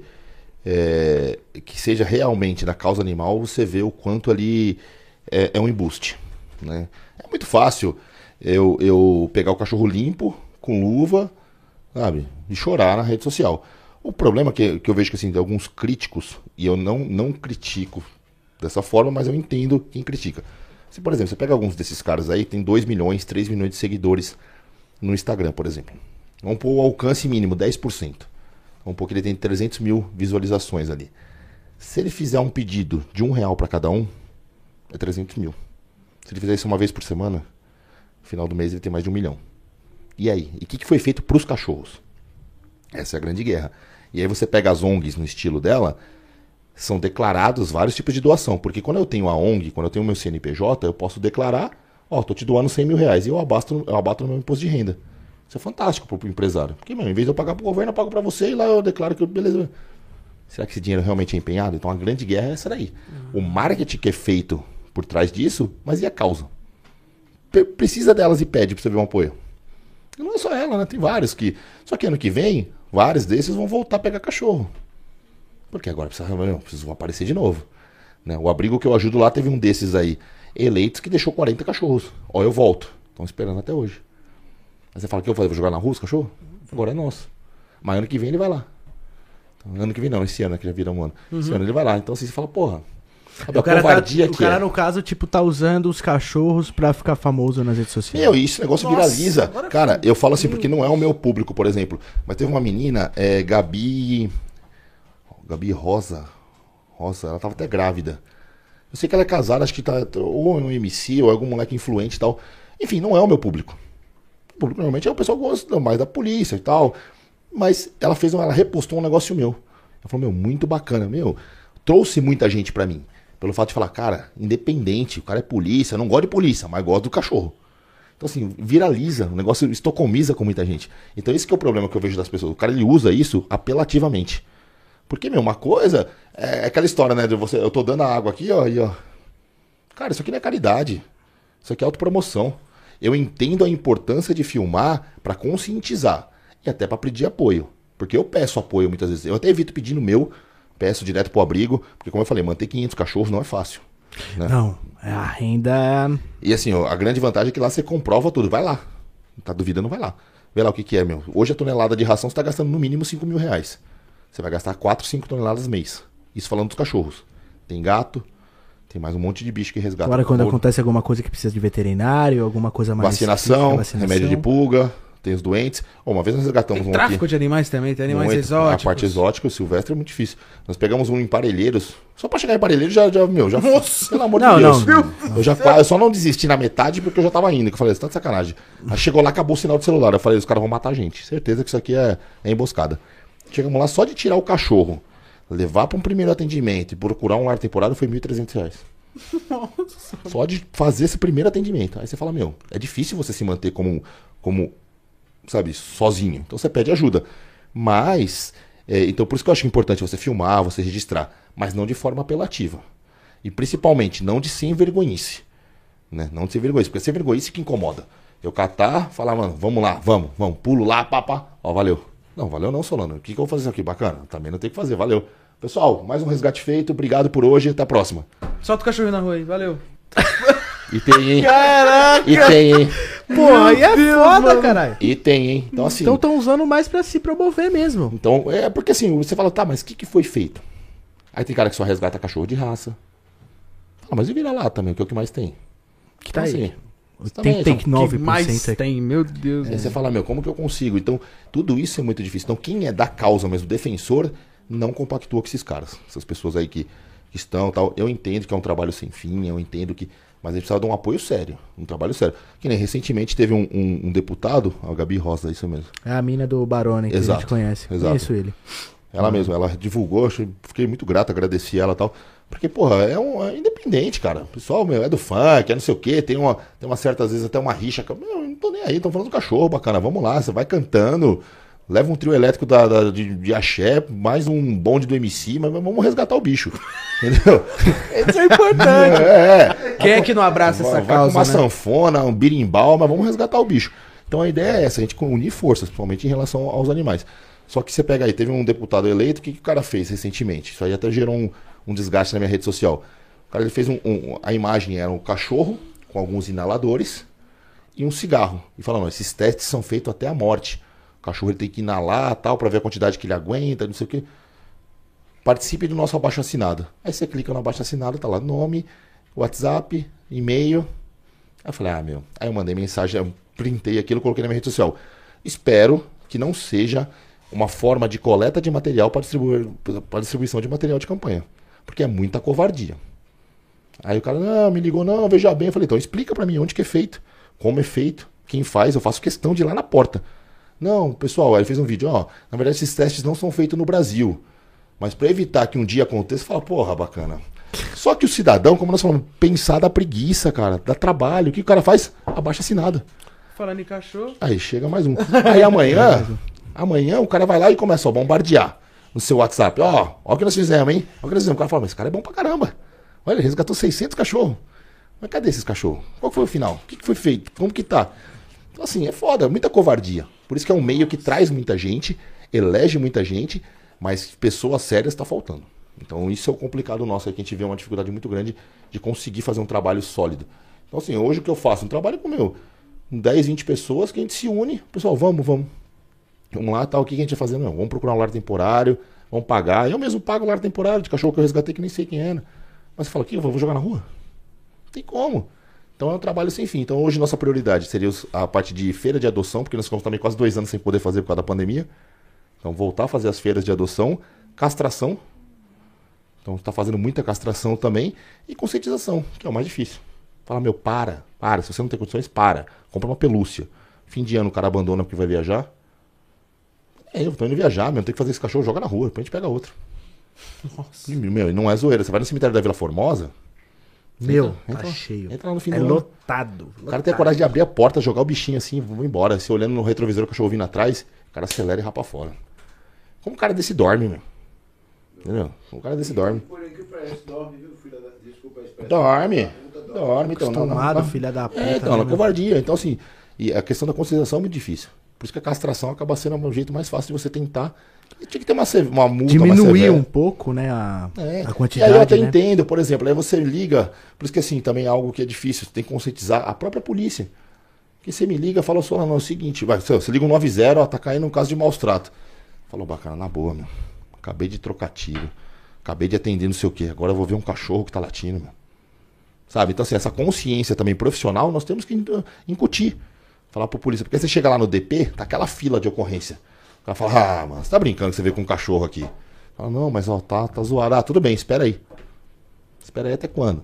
Então tudo isso aí é um trabalho meio de formiguinha.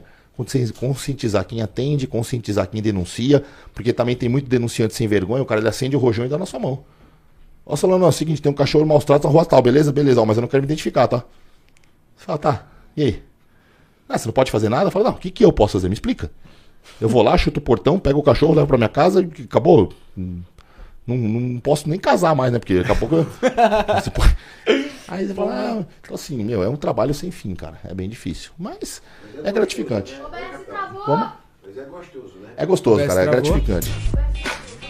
Eita, Eita, rapaziada, só um minuto, galera. Pro- Problema técnico. Tecnos, é de eletrônica. Só um minuto, galera. O OBS travou ou foi a mesa? A mesa tá quente? Desliga a mesa, vai lá e liga de volta. Deixa, deixa eu Desliga a mesa e volta. Só um minuto, galera. É muito bonito, capitão, e muito gostoso, né, de fazer. Puta, é. Né? A gente dorme bem, cara. É muito bom, né? A gente dorme bem, justamente. O animal, o animal, ele sabe o que você faz com ele. Sabe, sabe? Ele é gratificante. Meu, Ele você faz. E os animais resgatados, eles são os mais gratos. Você olha no olhinho dele assim, cara. É algo impressionante. É algo impressionante.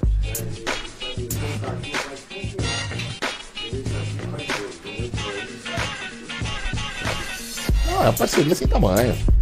Eu perdi. Só um minuto, galera. Problemas técnicos aqui, mas já já está de volta. Sim, sim. É, é puro, né? É puri... O ser humano é interesseiro, né? O ser humano ele não faz nada sem ter algo em troca. Já o animal. Esse daqui já teve um problema com o Bruno de Lima. É. Aham. Conhece o delegado Bruno de Lima? Ele também é das causas dos animais. Você não lembra, não? Tá com a memória curta, cara. Eita! Ele, meu pai, sabe aquelas fitinhas branquinhas? Ele, você viu o tamanho do pitbull ali, né? O bicho, bicho é grande e bruto. Olha o tamanho dele. Ele colocou essas fitinhas Brincando com o cara. brincando com o cachorro. Se o cachorro fizesse assim, ah, já quebrava, filho. Pelo amor de Deus, não era pra machucar nem nada. Só que ele tava com a cara de coitado, meu. Tipo, triste, falando, meu Deus, ele tá me maltratando. Lascou. Bruno de Lima compartilhou. meu Deus do céu, cara. O mundo todo. Nossa! Seu cachorro, você que é o. Você é desgraçado, você maltrata os animais e isso e aquilo. Aí haja postagem do cachorro. É. O cachorro é do bem, o cachorro não é- nunca foi maltratado na vida. Ele que maltrata a gente, não deixa eu dormir na minha cama. É, exatamente. Eles fazem o que eles querem. Deita e rola. e foi, foi. Foi É, complicadíssimo. pequenininha a boca dele. Não, eu entendo. Eu sou apaixonado por cachorro. Eu também, eu sou Qualquer suspeito. Aqui eu já criei galinha, pavão. Esse aqui que não gostava do pavão, o pavão subia em cima dos carros. Ah, lá os, os carros todos. Eu imagino, meu. Aquelas unhas dele. É, Gigante. galinha, Tudo. Agora me deram um bode. Um fã meu. Lá de Diadema eu vou buscar o bode pra criar aqui também. Né? A gente, queria, a gente gosta de animal demais. Não, eu também. Acho que isso aí tem muito a ver com caráter, né? É. O, o amor pelos animais está diretamente ligado ao caráter do ser Ah, humano. isso, então isso daí é, é- é histórico, né? Você vê o quanto as pessoas são boas, quanto ela trata os animais. Então, tem do mal. Tem gente filha da puta e tem gente oportunista. Você cata muito cara oportunista, como você falou. Uma foto dessa aí, pronto. Já Nossa, o cara já foi compartilha um milhão de vezes, pro cara já é ibope. Nós ligou e liga pra ele, ele, ele, ele, ele compartilhou e sumiu. Exatamente. Porque dá ibope, né, cara? O, o ser humano, ele gosta da tragédia, ele gosta da coisa ruim, ele gosta de ver o circo pegar fogo. Gosta. né? Então, isso daí pros caras é ibope. Assim como eu falei, meu, você pega cachorro, cara, o cara ele potencializa aquilo por mil, né? Tem muito é, da cunha da causa, da causa animal. Ah, não, mas junta mais bosta ali pra filmar. É, e- e- e eu fiquei. Eu fico até triste. Tira a né? água pra filmar na hora que a gente chegar. Meu E assim, Nossa, aí é E complicado. aí, por quê? cara. Dá ibope. Olha aqui, o cachorro não tem água, olha quanto cocô aqui. Deve ter trazido cocô de casa, não é possível. Entendeu?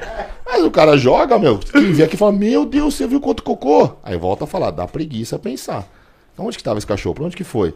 Aí, ó, mas ó, graças à nossa equipe aqui, estamos resgatando o cachorro. E a partir daqui, isso aqui não vai mais acontecer, vai ter uma nova vida. Beleza? Corta. Falou. Meu, eu, não, eu não acredito, eu tô Tchau, até gente. horrorizado. Eu pensava que as pessoas que faziam esse tipo de trabalho faziam mesmo de coração e, e tem oportunista também no mundo animal de, de cachorros que Se precisam de a- liguem quem vocês acompanham aí, galera. Exatamente, atenção, meu. né? Eu falo muito pros caras, cuidado com os seus ídolos, meu. Olha quem você idolatra, porque muita gente gosta somente do dinheiro. Ponto. de dar fama. Exatamente, da fama e do dinheiro. Então, assim, cuidado com quem vocês idolatram, cuidado com quem vocês.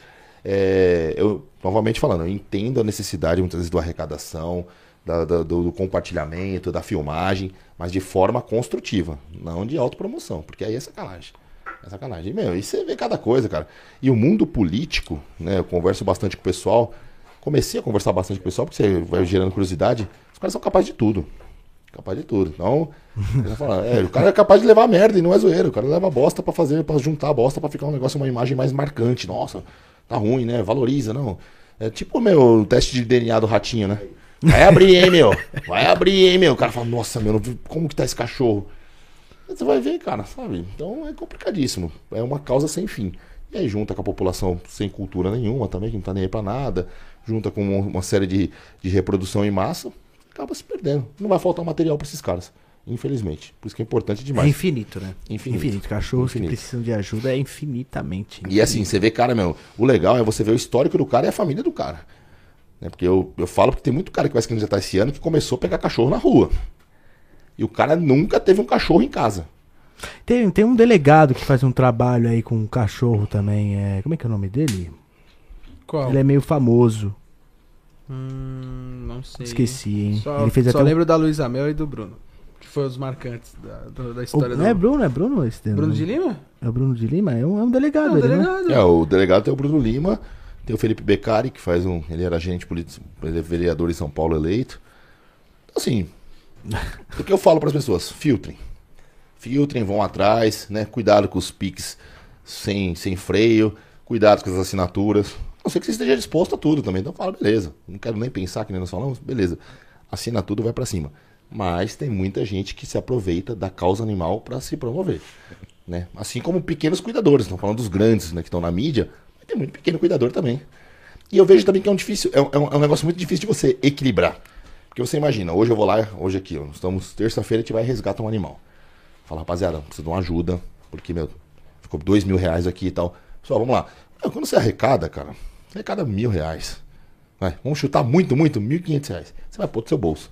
Só que no fim de semana eu vou viajar. O cara fala, ah, pediu dinheiro pro Pix e tá na Praia Grande. Você fala, bacana. na Praia Grande.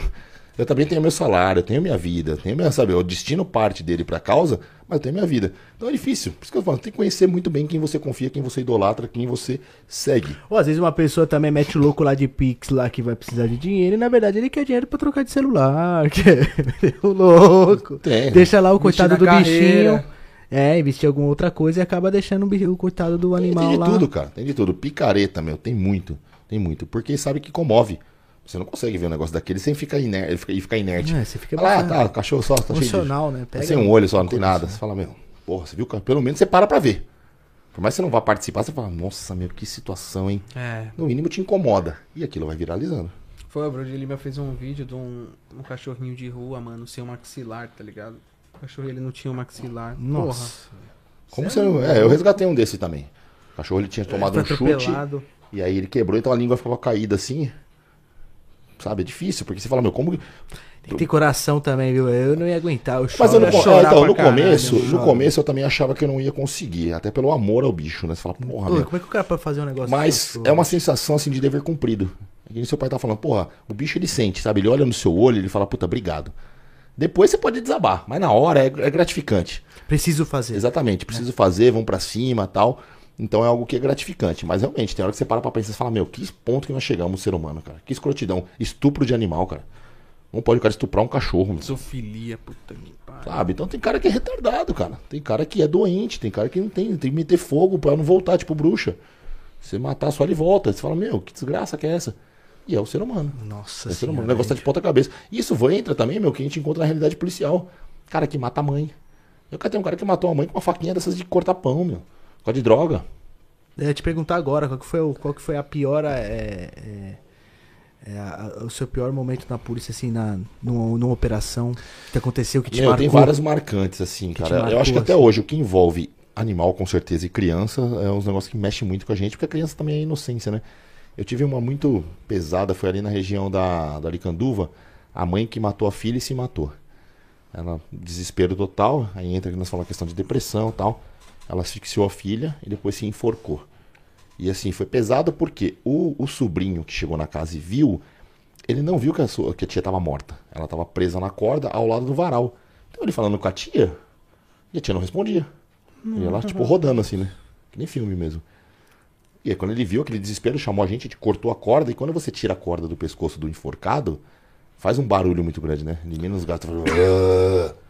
E ele, não, ela tá viva. Eu falei, meu, afasta, afasta, afasta. E aí, quando ele viu a nenê morta na cama, aquela gritaria, meu, que negócio, sabe, fica meio filme. Fica atordoado. Você fala, cara, que ponto que chega o desequilíbrio do ser humano. Né? Ao ponto de você falar assim, filha, tô te matando e vou me matar. E também peguei, que nem falei, esse daí, o cara que matou a mãe. Teve uma vez aqui na, aqui na. Se não me engano, não sei se foi no Sinhal ou no Santo Eduardo. O cara matou a mãe e colocou na geladeira. Só que a geladeira não dá conta, né? Os vizinhos reclamaram do cheiro. E aí você vai ver, é por causa de droga. Então a droga realmente, eles falam é só uma maconha. É um portal de entrada muito grande. E o que você vê de tragédia, cara, ligado à droga, é sem tamanho. Esse aí da faquinha, meu, pior que ficou caída a faquinha, aquelas faquinhas de cabinho preto mesmo, sabe, serrinha. Que é de cortar pão, né? É, o cara enfiava no pescoço da mãe assim, ó, porque ela falou que não ia dar mais dinheiro pra ele comprar droga. Eu acho que nem ele sabe o que ele fez, porque o cara, quando ele tá na crise de abstinência, o cara realmente ele fica fora de si. E aí ficou caída a mãe, a faquinha, e o cara fugiu. Depois pegou tal, mas você chega naquela cena, você fala, porra, meu, a senhora. Caraca. Sabe? E aí você começa. É, uma, é um misto de revolta com, com, com tristeza. você- e aí que entra o polícia que ele tem que ter aquela frieza de falar, meu, até aqui é meu. A partir daqui não posso trazer pra mim. Porque senão o cara vai enlouquecendo, cara. Você imagina, uma noite você atende uma criança morta, outra noite você atende uma mãe morta, outra noite você pega um acidente de carro, o cara sem cabeça. Né? Aí outra noite você vai ver você troca tiro. Aí você vai se dar uma cana, que nem já aconteceu comigo mais de uma vez, e você prender o cara no serviço seguinte, o cara tá na rua. Você fala, cara, mas tipo, Ele dá risada da sua cara quando você passa com a viatura. e aí você vai falando, porra, o que, que eu tô fazendo, meu? O que, que eu tô fazendo comigo? O que, que eu tô fazendo de bom pra sociedade? Porque o cara tá aqui. Porque o cara continua se matando, porque a mãe continua morrendo, porque a filha.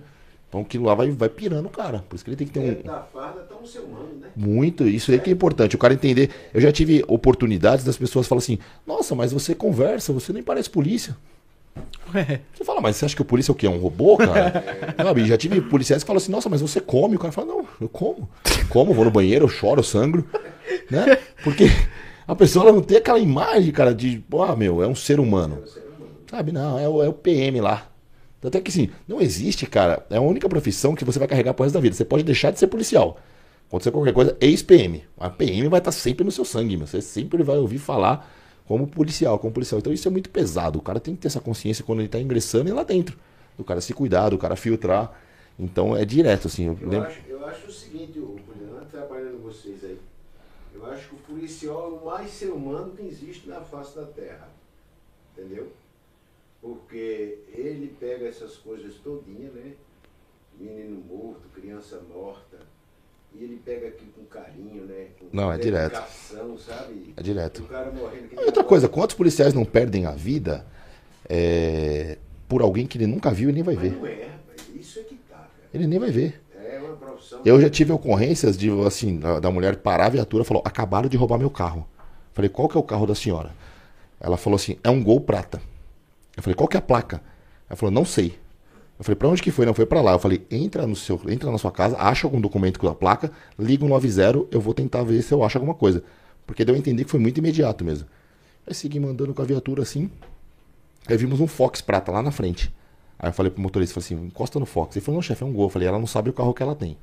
Não deu outra. Encostamos na bunda do Fox e começou. Acompanhamento, tal, tal, tal, tal. De repente o cara entrou numa rua, meu. E arrebentou dois carros e bateu no portão. Bom, resultado, o cara preso, não tinha o que fazer ali e tal. prejuízo. A mulher chegou, puta com a gente. Por que que deixou acontecer aquilo no carro dela? Eu falei, senhora, me desculpa, viu? Senhora, me desculpa de estar trabalhando. A próxima vez eu peço pra ele dar seta, estacionar e a gente aborda ele. Você tem que falar com esse filho da puta que roubou seu carro, saiu batendo em todo mundo, quase, quase matou todo mundo aqui e não tá preocupado com ninguém. Não eu, que tô fazendo o meu trabalho, que fui atrás do seu carro que você me chamou. Então, assim, a sociedade é muito ingrata. E às vezes você pega policial que ele, meu, perde a vida. Recentemente, agora no. Eu tô acreditando. Eu tô, Não, eu tô assim, ó, tipo. Caralho, o bagulho é Tô muito tipo, louco, como é que mano. pode, né? Não, meu, e não é uma vez ou duas, cara. Vários policiais que você conversar vai ter história disso. Vai falar, meu, o cara fica bravo porque bateu o carro dele. Ou o cara, tipo, não tem a decência de falar, meu, obrigado. Porque ele não sabe o quanto você se arriscou. Às vezes você tá aqui, deu uma ocorrência lá no shopping, você sai aqui, ó, e passando farol vermelho de rua avenida, e pá, que nem maluco, meu. O polícia ele tem que ser estudado, porque ele tem uma chavinha que ele vira, o cara ele pode estar xingando a mãe, o pai do governador. É, ah, não dá pra fazer mais nada, desisto. Pede apoio. Ou canta uma ocorrência. O cara sai, vamos, vamos, vamos. E liga a sirene, pau na máquina e vai. Aí chega lá, meu. Às vezes resolve, às vezes não, mas foi por você. Foi por mim. Não foi por ele. Entendeu? Alguém chamou, alguém pediu e não tem reconhecimento. Aí você fala, puta, meu. E, e você botar isso aí. E o dia que perder isso aí, acabou a polícia. O dia que perder isso acabou a essência. O dia que ele fala, não. É que ele não tá, você não tá lutando por você, né? Você tá lutando por nós. O dia que fala assim, ó, estão roubando aqui. Eu falo, beleza, põe o cinto, vai na moral. Não, mas estão roubando, tudo bem, vamos respeitar a lei de trânsito. Tem alguma coisa minha aí? Não tem? Ah, então vou É, parar no farol vermelho. É, aí É. chega aqui, ó, e aí? Ah, acabaram de sair, meu. Acabaram de sair? Então realmente já não cabe mais a gente. A gente vai registrar aqui, então. Tá, mas tudo bem. Entendeu? O dia que acabar essa essência do policial, só que, meu, é difícil você manter isso sem reconhecimento. Não tem. Não, é, é- Agora, até o Marcondex é, um, é, é bem louco, mas agora o que ele meio que falou, meio que deu, conectou. Que tem, às vezes- o policial precisa mesmo de um psiquiatra, cara. Porque é foda. Precisa, não, meu. Precisa Psiquiatra mesmo. é fundamental. Eu acho que terapia, na verdade, tinha que ser algo curricular. Porque todo ser humano ele tem muita coisa que ele tem que trabalhar. Agora, o, o policial ele se vê ao extremo o tempo todo. A carga né, de trabalho, de preocupação, de... emocional, a carga emocional é É o bolada. tempo todo, porque assim, que profissão que você jura a própria vida, cara? Nosso juramento é esse. Prometo sacrificar a minha vida se for preciso. Fala, cara, que profissão que eu tô fazendo um juramento ali que eu posso, mano, não voltar. Você vai no mausoléu, cara, é lotado de plaquinha lá de polícia morto. E que sabe o que aconteceu? Dobraram uma bandeira. Eu tenho uma passagem na polícia que pra mim foi muito, muito, muito pesada. Nós temos a escala de serviço. A escala é um papel que ele é impresso. Então, ó, hoje é terça-feira, hoje eu faço a escala de quarta. Então, normalmente os policiais ligam, ô meu, como que tá? Não, amanhã tá você e o José na viatura 110. Ah, beleza. Só para consultar, tal, no outro dia ele vai lá e se apresenta, que às vezes mudou o horário, alguma coisa. Então ele consulta. Hoje, com o grupo de WhatsApp, você manda no grupo, né? Mas tem a folha es- impressa também. Para fim de alteração tal. E eu lembro que teve um policial que morreu dia 23 de dezembro. Nossa. Ele foi morto, família. noticiou tudo. Ele entrou numa favela, foi morto. Os caras acabaram até zoando o corpo ali, dando um tiro no rosto dele, levaram até a aliança do cara. O tempo que demorou para chegar o apoio. E aquela comoção toda, meu enterro, tal, no dia 24, pesadíssimo, tal. Nossa. E no dia 25 nós fomos trabalhar. E o que mais doeu foi ver assim, alteração na escala. Sai fulano, óbito, entra ciclano. Nossa. Ou seja, não vai parar. Meu, eu entendo a sua dor, mas a, a máquina não para. Põe outro. Entendeu? Aí você fala, cara, meu, até me arrepia porque você fala, cara, Não, até eu também. o quanto cara. é pesada a nossa tipo, profissão, de você olhar num papel simples, óbito. Por que, que ele não vem? Porque ele morreu. Ah, mas e aí? Não dá pra gente pintar a viatura de preto, não dá pra gente fazer manifestação, não dá pra gente ficar chorando, tem que trabalhar. Bota outra no lugar. Pessoal, Não é dá pra pôr triste, uma rosa na pistola, filhão. é triste, mas rapaziada, vamos lá, vai. Ó, você vai no lugar do fulano que morreu e segue o pau. Você fala, puta. né? E isso, não, isso foi um caso que eu passei. Eu imagino quantos casos não acontecem. E você fala, meu. Deus, então, realmente, o- a questão psiquiátrica do policial ela tem que ser muito trabalhada. Porque o cara vive no limite o tempo todo. Não, é engraçado que, tipo assim, além de, de você estar trabalhando, que nem hoje você tá no podcast aqui, tamo aqui dentro e tal, mas vamos supor, você vai tomar uma cerveja com a sua mulher, com a sua esposa, com a sua namorada. assim, Você tá meio que É 24 horas. toda hora, cara. Policial é uma das profissões que você tá 24 horas ativo. Você entra, você já vê, meu, conhece aquele cara. Ó, vamos ali, deixa eu dar uma olhada no fundo. Você fica o tempo todo ligado, ó, entrou uns caras estranhos. Você tá na balada olhando pra porta, tá ligado? É, entra você vê a postura do policial, é, é uma tensão constante. O pessoal brinca, ah, meu, você viaja muito. Cara, pra mim é uma, é uma panela de pressão, libera a válvula. Porque aqui dentro, lá fora, meu, a chance de ser reconhecido existe, mas é mínima. E é difícil o cara ter uma maldade com você. Mas aqui, meu, você tá o tempo todo. E, é- e a velha história, né? Você aborda 10, 20 pessoas, você não lembra. Nem sempre, às vezes você foi tão polido, você foi tão educado, às vezes você também deu um esculacho.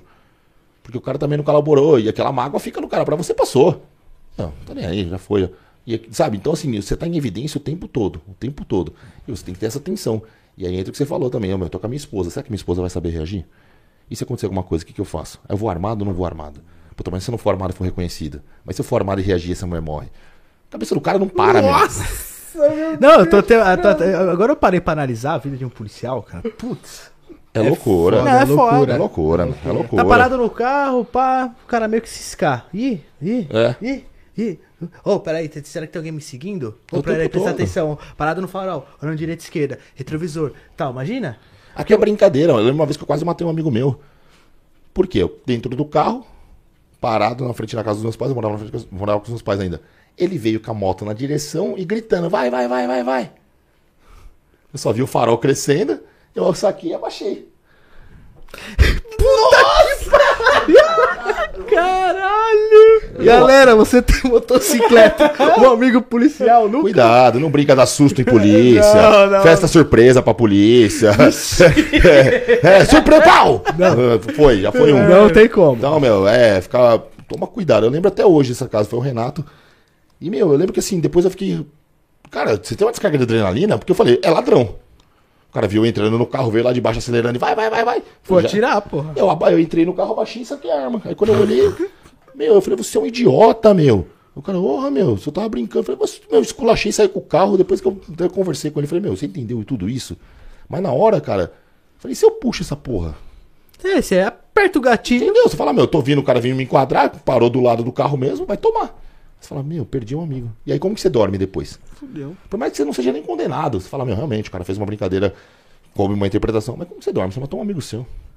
Então, assim, cara, é uma vida pilhada. É uma vida pilhada. Então, o cara ele tem que estar muito monitorado, muito equilibrado, ele tem que estar o tempo todo ali assessorado. E isso aí é difícil, porque. Eu acho que a diversão de vocês é quando vocês chegam em casa, estão no conforto da sua casa e viajar mesmo. Exatamente. Pra um lugar mais longe, distante, sei lá, pra fora tal. Porque, mano. Eu lembro do soldado de Lima, que ele, ele, ele disse que tava no trânsito. ele tava com o celular na mão. Quando ele lembrou que tava com o celular na mão, ele esqueceu que era polícia, tá ligado? Vixe! Eita porra!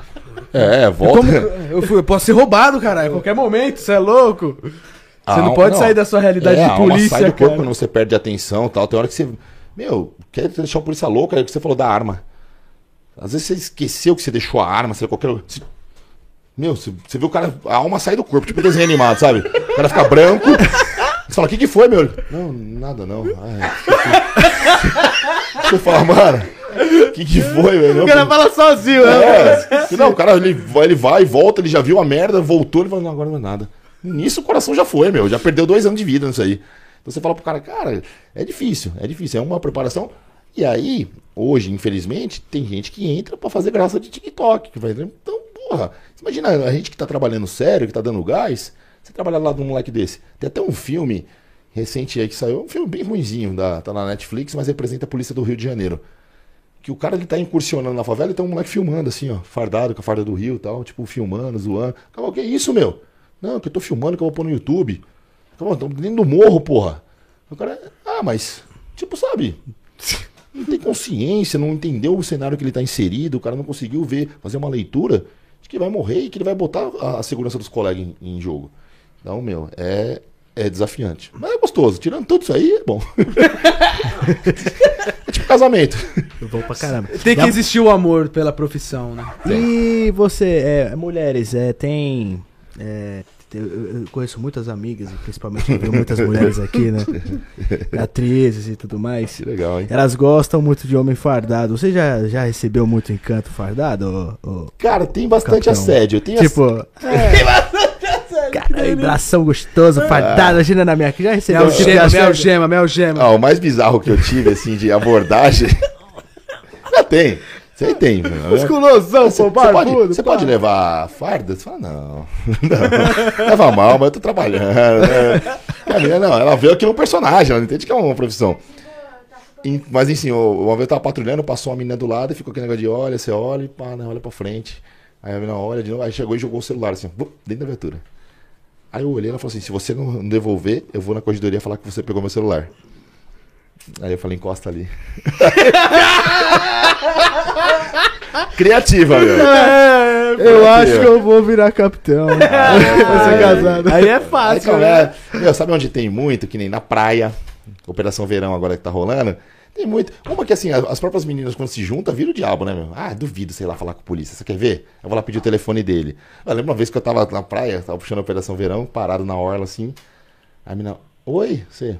Oi, tudo bem? Ah, nossa, tá um calor, né? Você. Caralho, tô na praia, mano. 40 graus. Desculpa. É sério. Torrando, cara! Parece que tá. Aí a menina falou assim, a menina com o celular na mão, que horas são? Você fala, mano, olha essa bosta. Aí eu comecei a rir. Aí o que, que a gente fazia, né? Moleque é uma desgraça, né? Isso aí é, faz, faz tempo.